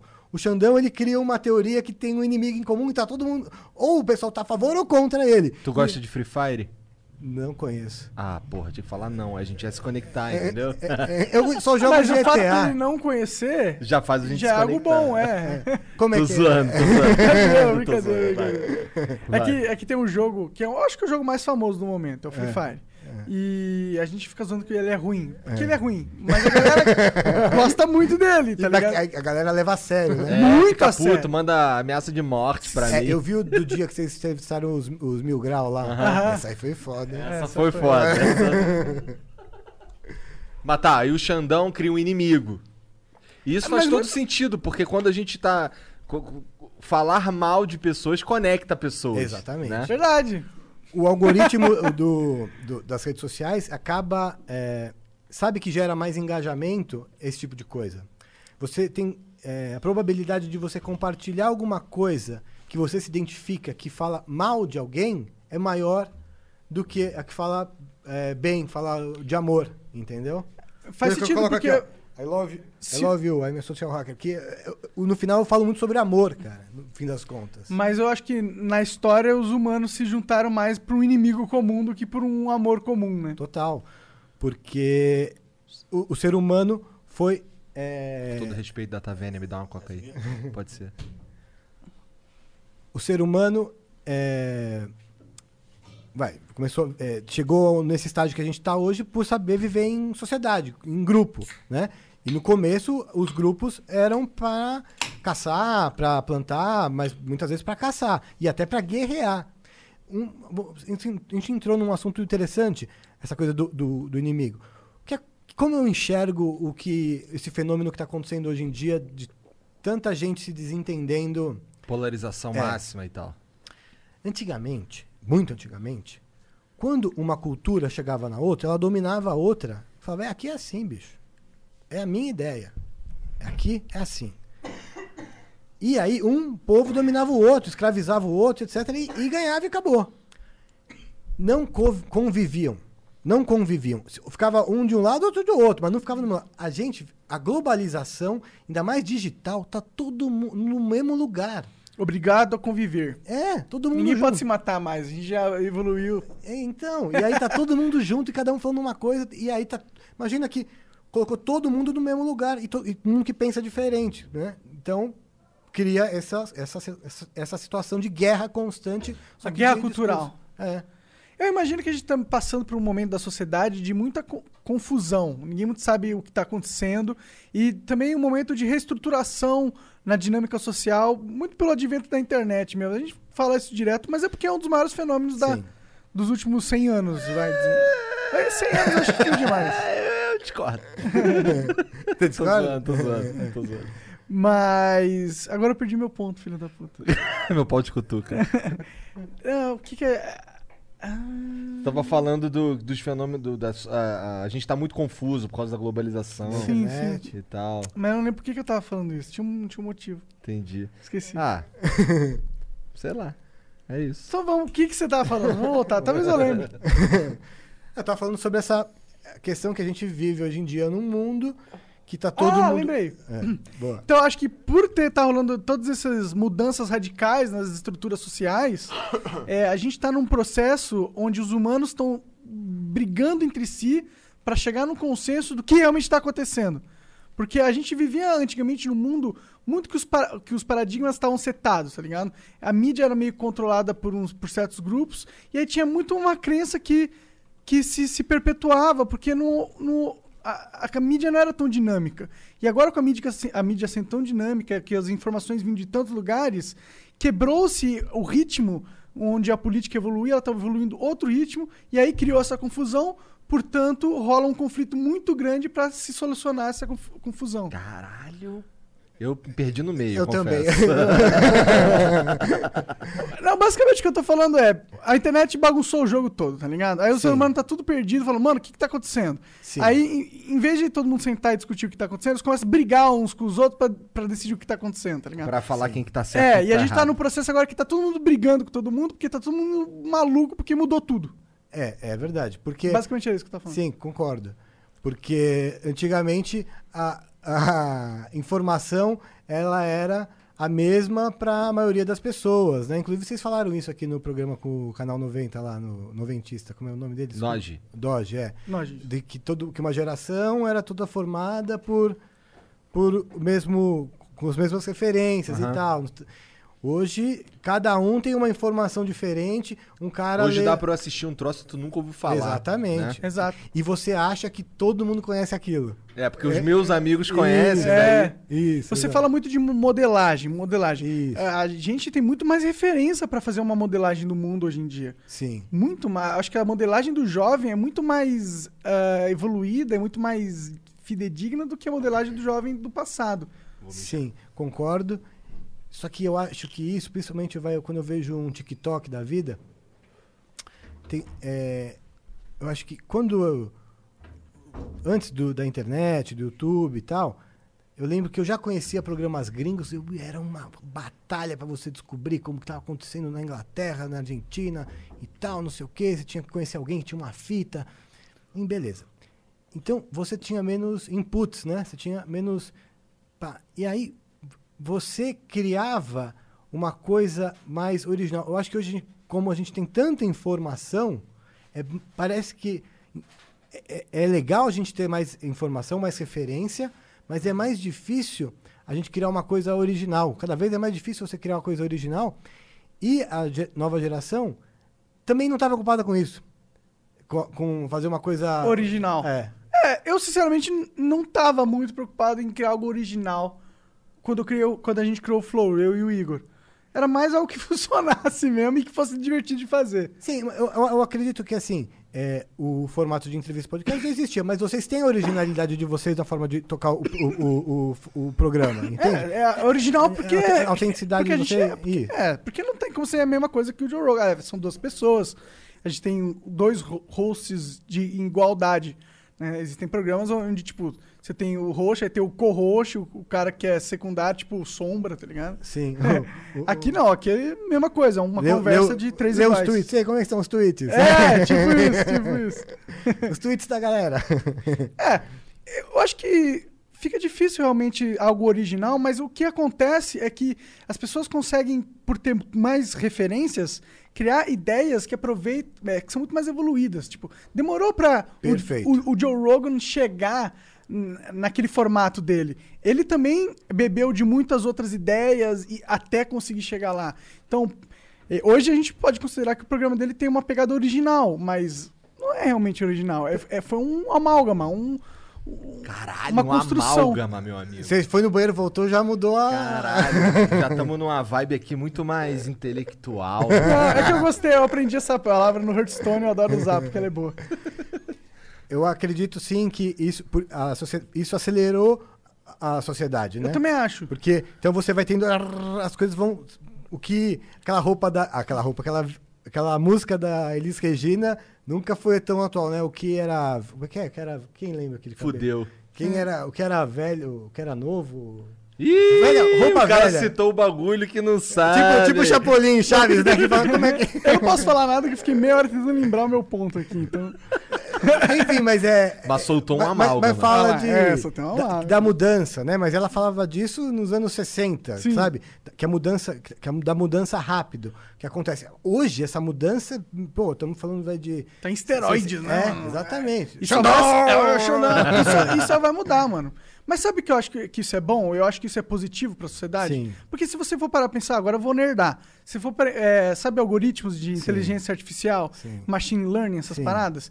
Então, quando eles vão aprender, vai pôr a, a, a inteligência pra aprender, o que, que eles fazem? Eles entopem a inteligência de referência. Sim. Entope. Mas foi isso que a internet fez com o cérebro humano. Ele entupiu o cérebro de referências absurdas de todos os lados de todos os lados possíveis, tá ligado? E eu acho que isso vai acelerar o desenvolvimento cultural, assim, muitas, Sim. muitas eu, vezes. eu concordo com você. E aí vai entrar um pouco do darwinismo também, porque vai ter gente que. Uma boa parte da sociedade não tá. O, o hardware da galera do processador não tá sabendo processar. Quem vai sobreviver é o cara que tem o processador que vai conseguir fazer isso que você tá falando. É mais uma linguagem também, né? Porque eu acho que. E uma construção. Eu acho que pra você, por exemplo, um moleque que nasceu nesse mundo da internet conectado com celular, computador, gadgets, iPhone, iPad, não sei o quê, o cérebro dele foi já tá sendo acostumado, programado desde moleque com esse novo mundo.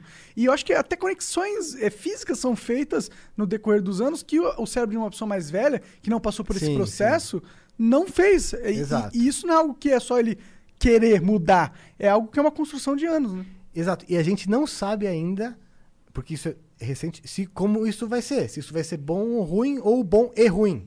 Para alguns vai ser bom, para outros Eu vai acho ser que ruim. vai ser bom e ruim, mas É. eu tô só chutando. Eu, eu também acho. Eu acho que vai ser bom. Eu acho que vai, vai ter pessoas que isso vão saber lidar bem com isso, vão saber tirar proveito, saber. Mas vai ter gente. Que vai ter depressão, É, que vai. porque o cara vai ficar vendo no.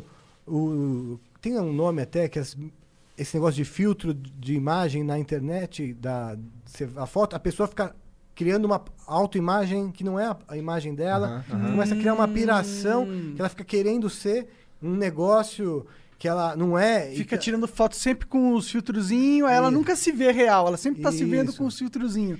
Exatamente. E aí a gente está entrando numa num novo processo de procedimento estético baseado nesse- nos filtros de, de celular, tá ligado? Faz sentido, tem uma galera que fica esquisita, meio pálida, né, mano? Exatamente, porque a galera começa a querer copiar isso.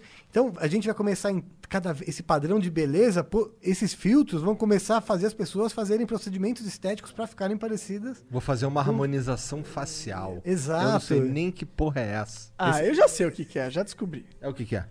Ó, os caras enchem aqui com gordura aqui, tira aqui, aumenta o teu lábio, corrige o nariz, deixa tudo Mexe em tudão, então. Ou, ou sabe quem Ah. fez isso aí, você não vai acreditar? Quem? O Mil Grau que veio aqui. É mesmo? Caralho, eu não fazia Ele me ideia. contou isso, falei, não, não é possível. Eu é, fiz harmonização facial, mano. Eu vi que o MC Brinquedo fez a harmonização facial, tu viu essa porra? Vi, eu vi você falando, eu acho. E aí os caras começaram a encher o saco dele, porque a internet é foda, tá ligado? É. Encheram o saco do moleque, ele apagou o Instagram, um bagulho assim, tá ligado? Ah, É, deve ser foda ser famoso, né, mano? Vocês, agora... Mas a gente Como é é- que tá pra vocês? Mas, a agora? gente é. Mas mas a gente não é famoso de verdade, tá ligado? Não é esse tipo de famoso. é- Eu não exponho minha vida, ninguém sabe o que eu faço, a não ser andar de monociclo. Tá ligado? Ah, você tá dizendo da sua intimidade, mas É, vocês... e o estilo, o estilo de persona que eu criei na internet, o pessoal não liga, tá ligado? Eles Sim. não querem saber. Eu nunca, nunca tive essa audiência que quer saber tudo que eu faço, tá ligado? É, eu também eu não, eu não posto nada de, da vida pessoal, assim, né?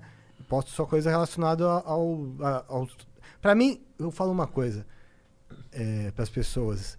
Todas as redes sociais são o LinkedIn, mano. Vocês vocês- vocês- vocês- vocês Pois não é, perceberam. passou, passou a ser de fato. É. Tem razão. Só que a galera não se ligou nisso. A galera tá achando que é o Orkut tudo, na verdade. Só o LinkedIn é o LinkedIn. Não, o LinkedIn é só um de todos. Entendeu? Então, é, É, eu trabalho há 10 anos e o LinkedIn nunca foi minha prioridade, né? sim, mas você, suas redes sociais são o seu LinkedIn. Mas é isso que eu tô falando. Tô, É, é, é, né? Sim, exato. Porque o que você posta, seja no qualquer rede, fala assim, pô, o Monark é bom por causa disso, por causa É. daquilo, enfim. É, é o cartão postal, né? Exato. É o que mostra o que você tem relevância tal. Você pega É até de- mais, eu acho. Você pega hoje desde um, um comunicador, comunicadores como vocês, ou um dentista bom, ele vai ter um Instagram bacaninha, tal, que não sei o que, que vai ter as fotinhos dele mostrando que ele é um bom dentista para você ir no dentista. Se ele ficar postando só foto de praia ou de loucura, a galera vai achar que ele é dentista ruim, que ele é um dentista irresponsável. Verdade. Então, tudo é o LinkedIn da galera. Social hacking, isso aí. Social hacking. Não, legal, mano. Teve alguns clientes inusitados que já te procuraram? não. Deixa e eu se ver. tivesse, você não ia revelar por. É, é. por- Mas, mas o que, que tu quer dizer com inusitado? Pessoas conhecidas, assim. É, talvez. Ou, ou um cara, sei lá. Um político, tá ligado? Ou, sei lá, ele é. Porra, vou mandar muito inusitado aí, mas eu acho que isso nunca aconteceu. Sei lá, uma atriz ou uma prostituta quer mudar de carreira e queria conversar com você pra você fazer um social hacking pra ela mudar a imagem dela, tá ligado? E mudar o mindset dela pra ela trabalhar num outro ramo. Algo desse sentido. Mindset. É, Então, aí, nu- nunca aconteceu, né? Mas nesse caso aí, já vendo de cara, vamos supor, o, o- o ponto aí seria ela é, mudar a visão que ela tem do que ela faz. Principalmente porque ela, por mais que ela quisesse parar de ser, ela teria que parar, mas tirar essa culpa dela, da cabeça dela, né? Então ela identificar, fazer uma leitura, fazer ela entender, faz- uma visão daquilo diferente, porque muitas vezes as pessoas têm preconceito com elas mesmas, né? Então é isso impede ela de fazer alguma coisa, tem uma visão negativa sobre ela mesma, enfim. Então, já esse caso hipotético eu trabalharia dessa maneira. Dessa maneira, É, entendi, entendeu? entendi. Da hora, mano, da hora. E ela poderia até continuar ou não, entendeu? Aham. Mas- Eu imagino que deve ser muito, muito difícil, né? Uma pessoa que trabalhou na indústria pornô e quer reverter a imagem. Eu conheci uma, uma menina que conseguiu, né? Ela saiu, tá trabalhando como jornalista, normal. É, porque queira ou não queira, é, as pessoas vão sempre julgar, né? E hoje, mais do que nunca, tá tudo na internet, né? Essa pessoa, né? Botar Elas vai ver, né? Vai ver, Nossa, tu fez aquela parada. Já vai dar em cima da mina achando que ela é uma putona só porque ela fez pornô, tá É, ligado? ou senão, o... provavelmente muitos homens não vão querer te- ter um relacionamento sério, enfim. Verdade, né? Aí não tem muito como fugir, né? Porque mudar a mente dos outros. No teu, no teu curso tu fala sobre social hacking e fala sobre o lance do, do mindset também. Isso, da é, da- eu chamo de inteligência social, né? E o social hacking são as técnicas dentro de inteligência social. O mindset tem a ver com, é, vamos supor, é a mentalidade e o social hacking são as técnicas. Então, Entendi. tipo, o- são seis módulos. O módulo 1 e o módulo 6 é o mais o mindset e o, tre- o 2, 3, 4 e os do meio são as técnicas. Entendeu? Aí, en- então eu abro com dando um despertar do, da, da mente, ensino as técnicas e fecho dando um encerra- encerramento. Que este primeiro, o sexto módulo, que é, que é da mentalidade, você até, eu até poderia colocar ele no começo, mas é, como eu criei uma, criei uma narrativa dentro do curso para o cara assistir o curso, não como um curso apenas, é quase como um, um final que o cara descobre o negócio. Fala, caraca, agora eu entendi isso tudo, entendeu? Então, o, o módulo 6, que o cara entende que ele muda. Que eu ensino todas as técnicas e durante o, cur- o negócio, o cara vai entendendo, mas talvez ele fale, pô, mas será que eu vou conseguir fazer isso? Se, se ele tem alguma dúvida que ele, se ele vai conseguir isso, se isso vai ficar artificial ou não, no módulo 6 ele percebe que ele consegue fazer, entendeu? Caralho, que é eu quero comprar esse curso já. Caralho, É gostei. do caralho. Quero ser um social hacker. Tipo, quem, por exemplo, vocês fazendo o curso, vai ter várias coisas que vocês vão ver, você fala, pô, isso aqui eu já faço. Você tá entendendo? Porque você vai identificar algumas coisas. Ter coisas novas, óbvio, mas vai ter várias coisas que você fala, pô, isso aqui, isso aqui é verdade. Faz sentido isso aí. Porra, eu- quando eu fiz isso, funcionou. Só que já tá ali, No tá dissecado. É, é. exatamente, tá dissecado. E é bom ferra... ferre... Putz, desculpa. Instrumentalizar. Ferra- É melhor essa palavra. É melhor. Instrumentalizar Exato. o inconsciente, trazendo pro consciente. Exato. Pode crer. Então, é, você vai vendo. é, são. Você Eu vai vou fazer- entender por que, que eu preciso Exato. ter um topetinho. O topetinho não precisa, não. Mas ele quer, ele quer. Eu quero lançar o cabelo do Steven Seagal. Então, o Steven Seagal é, pat- é, é, é, é tem um, tem um, tem um Rabão de cavalo. um rabo de cavalo, um cabelão. Vai Agora ele já? tá gordo. Não, é só por causa do isso tem aí o você já, já tá copiando ele. Vai tomar no cu. tem que aprender Aikido pra dar porrada nos outros e falar essas porra pra É que mim. Aikido dizem que é, né? Não é uma arte muito eficiente. Foda-se, se eu souber qualquer arte, te quebra assim mesmo. Foda-se. Eu discordo.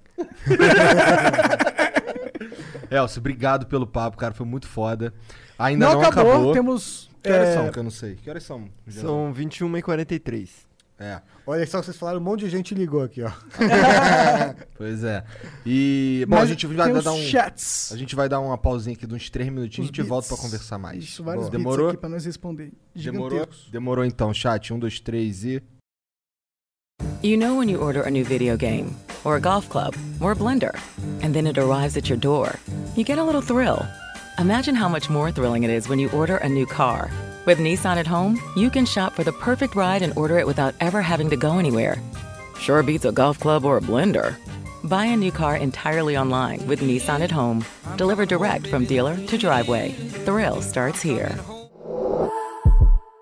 Services may vary at participating dealers, subject to applicable. See dealer for details. Fall is a season of gathering that brings us together with warmth and color. So whether it's a birthday, anniversary, or a special event, celebrate your friends and family with a gorgeous bouquet from 1-800-Flowers.com. 1-800-Flowers makes it easy to find your reason and brighten someone's day with exclusive offers and great values on bouquets and arrangements. To order today, visit 1-800-Flowers.com slash tune in. That's 1-800-Flowers.com slash tune in.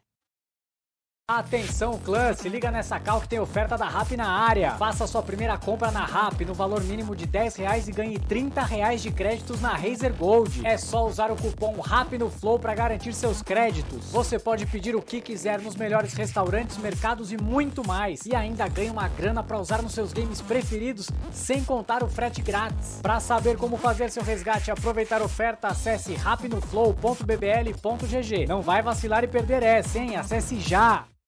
Hello, Discover here to explain our cash back match. Here's how it works we give you cash back for using your Discover card on the things you were going to buy anyway.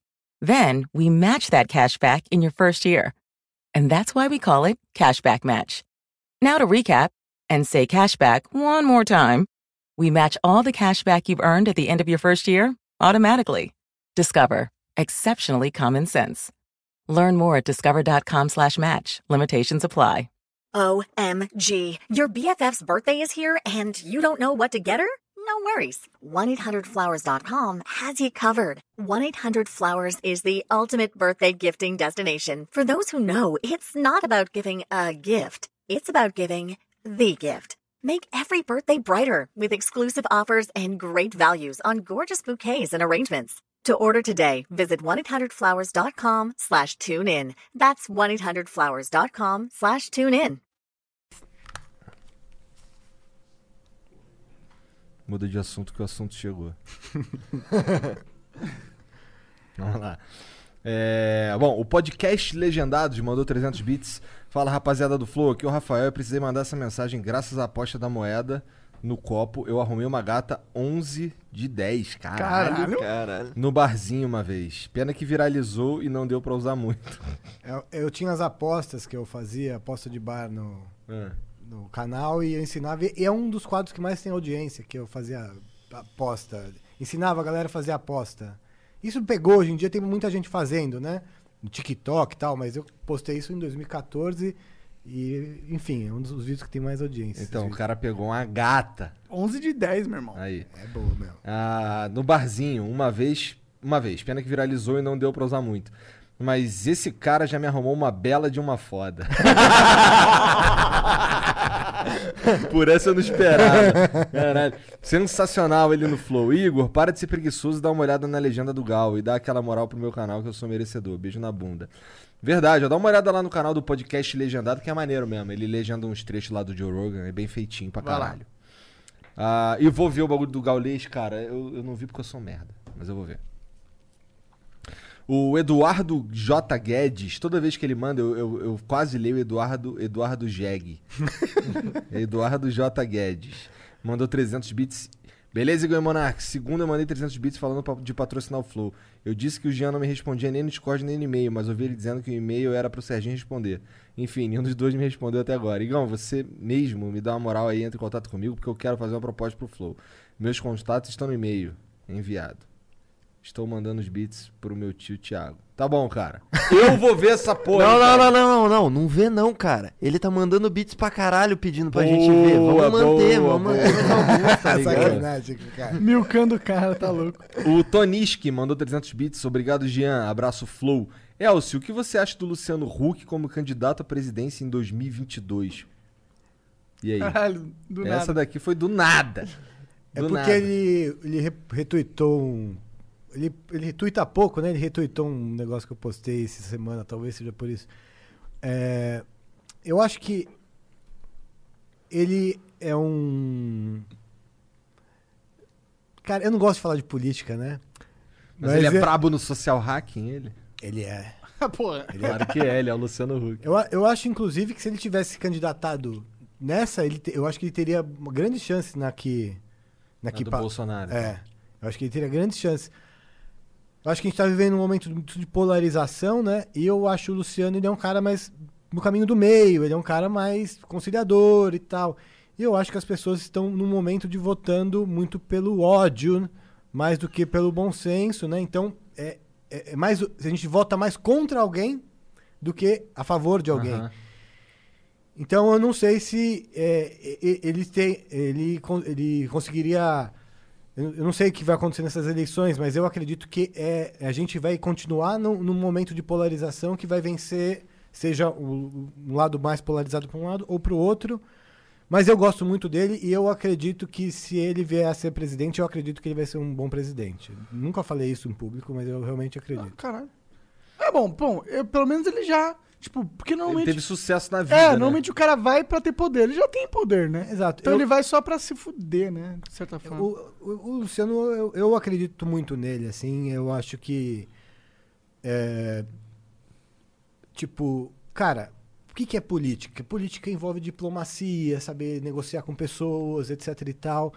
É, Mas ele- envolve ter uma visão também, Sim, né? tem uma visão, etc. Então, eu, eu, eu acredito que ele eu não é um- sei qual é a visão do Luciano Huck, de certa forma. Eu sei que ele é rico e famoso. Ah, Eu, eu- não posso falar por ele, né? Eu, eu acredito que ele vai das possibilidades que estão aí, se colocassem na minha frente, eu falava, eu acho que o Luciano Huck é a melhor opção, talvez, entendeu? eu, eu acredito de verdade que ele é um cara que é, talvez aí entre uma coisa, eu analisando eu mesmo. Porque a gente se identifica com quem é um pouco parecido com a gente, né? Um cara de televisão tal. Você fala, pô, esse cara vai ter uma visão parecida com que eu. Então a gente, quando eu lembro, quando o Silvio Santos, que eu era bem criança, eu falava, pô, eu quero que esse cara seja presidente, cara. É, mas era caô essa porra? ou- Não, era verdade. Ele-. Vote Correia 23, que era o Silvio Santos. Caralho. Só que aí no final não rolou, mas ele.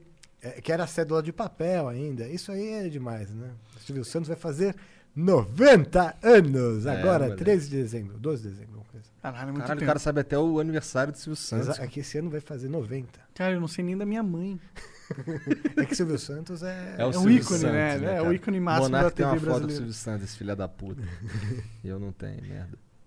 Bom, o Bill Metalwork mandou 5 mil bits, significa que vem aí um merchan. Salve, salve família! Flow tá cada vez melhor, curto muito.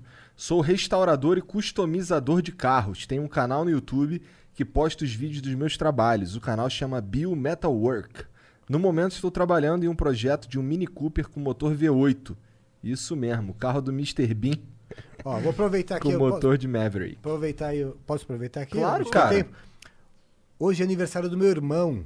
Hum. Meu irmão Tiago Coronato, que inclusive acompanha vocês antes de mim. Olha que Caralho, legal. salve, Salve, salve. Thiagão. É Tá nóis, parabéns. Fazendo 36 anos. Opa. E por que, que eu lembrei também que é aniversário dele? E o meu irmão tem oficina mecânica. Oficina, oficina Coronato. Vou aproveitar também e fazer o merchan Hum. Onde do é? meu irmão. Onde é? Na Lapa. Olha lá. Entendi, ó. Tá com o carro fudido, leva lá no Oficinacoronato.com.br. Vai na Lapa. Thiago Coronato. Dá uma lapada no carrangão. Agora, se você quiser customizar o teu carro... Aí é com o amigão Aí aí. tu vai no Bill Metal Work. Ah, isso mesmo, o carro do Mr. Bean com motor de Maverick. Vão lá ver. Me sigam no Instagram, arroba Bill Metal Work. Abraços e Monark, é nós às 4h20. Ô chat, então ó, se tu curte, curte carro, eu sigo uns caras que fazem customização também. Não sabia do, do Bill, vou segui-lo com certeza também. Arroba Bill Metalwork no Instagram. É, deixa eu soletrar aqui que é foda. Arroba B-I-L-L-M-E-T-A-L-W-O-R-K. Beleza? A Soninho, Soninho Underline X mandou 300 bits. Elcio, me chama pra Playboy. Soninho? Soninho, é a menina. Ah, uma menina? É. Então, eu- saiu uma notícia É. no começo. Essa parte a gente tá- tem que fazer rápido? Ou tá- Não, tá cara, o tranquilo? tempo é teu. Que eu tava trazendo a Playboy de volta pro Brasil. Hum. Saiu acho que em janeiro ou fevereiro essa notícia. Não é mentira.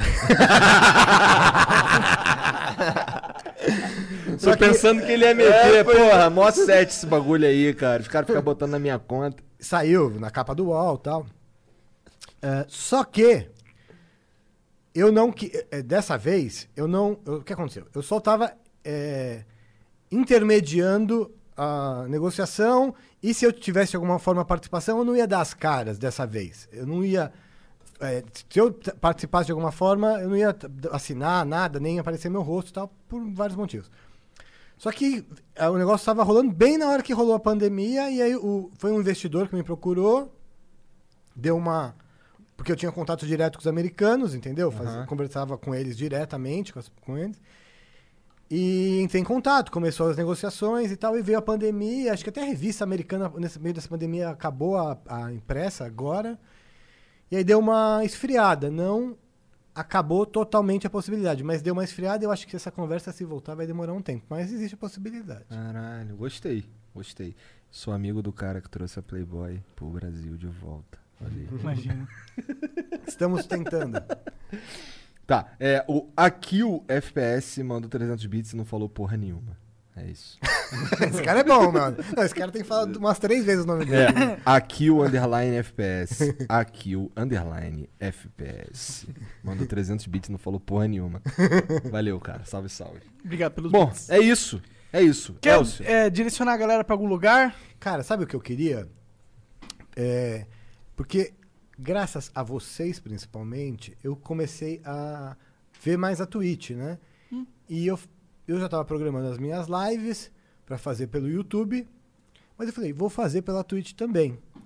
E eu come- montei lá o meu perfil, né? Twitch TV barra Elcio Coronato. Não tem ninguém ainda me seguindo, mas me sigam lá porque eu vou começar a fazer algumas lives é, fazendo análise dos meus vídeos antigos, explicando os bastidores. Por exemplo, pegando esse Legal. Salvador, ó, esse aqui, aconteceu isso no bastidor e tal, tal, tal. Vou contar um pouquinho dessas histórias da- da, das matérias que eu fiz, né? Assistir elas, explicar, responder o pessoal.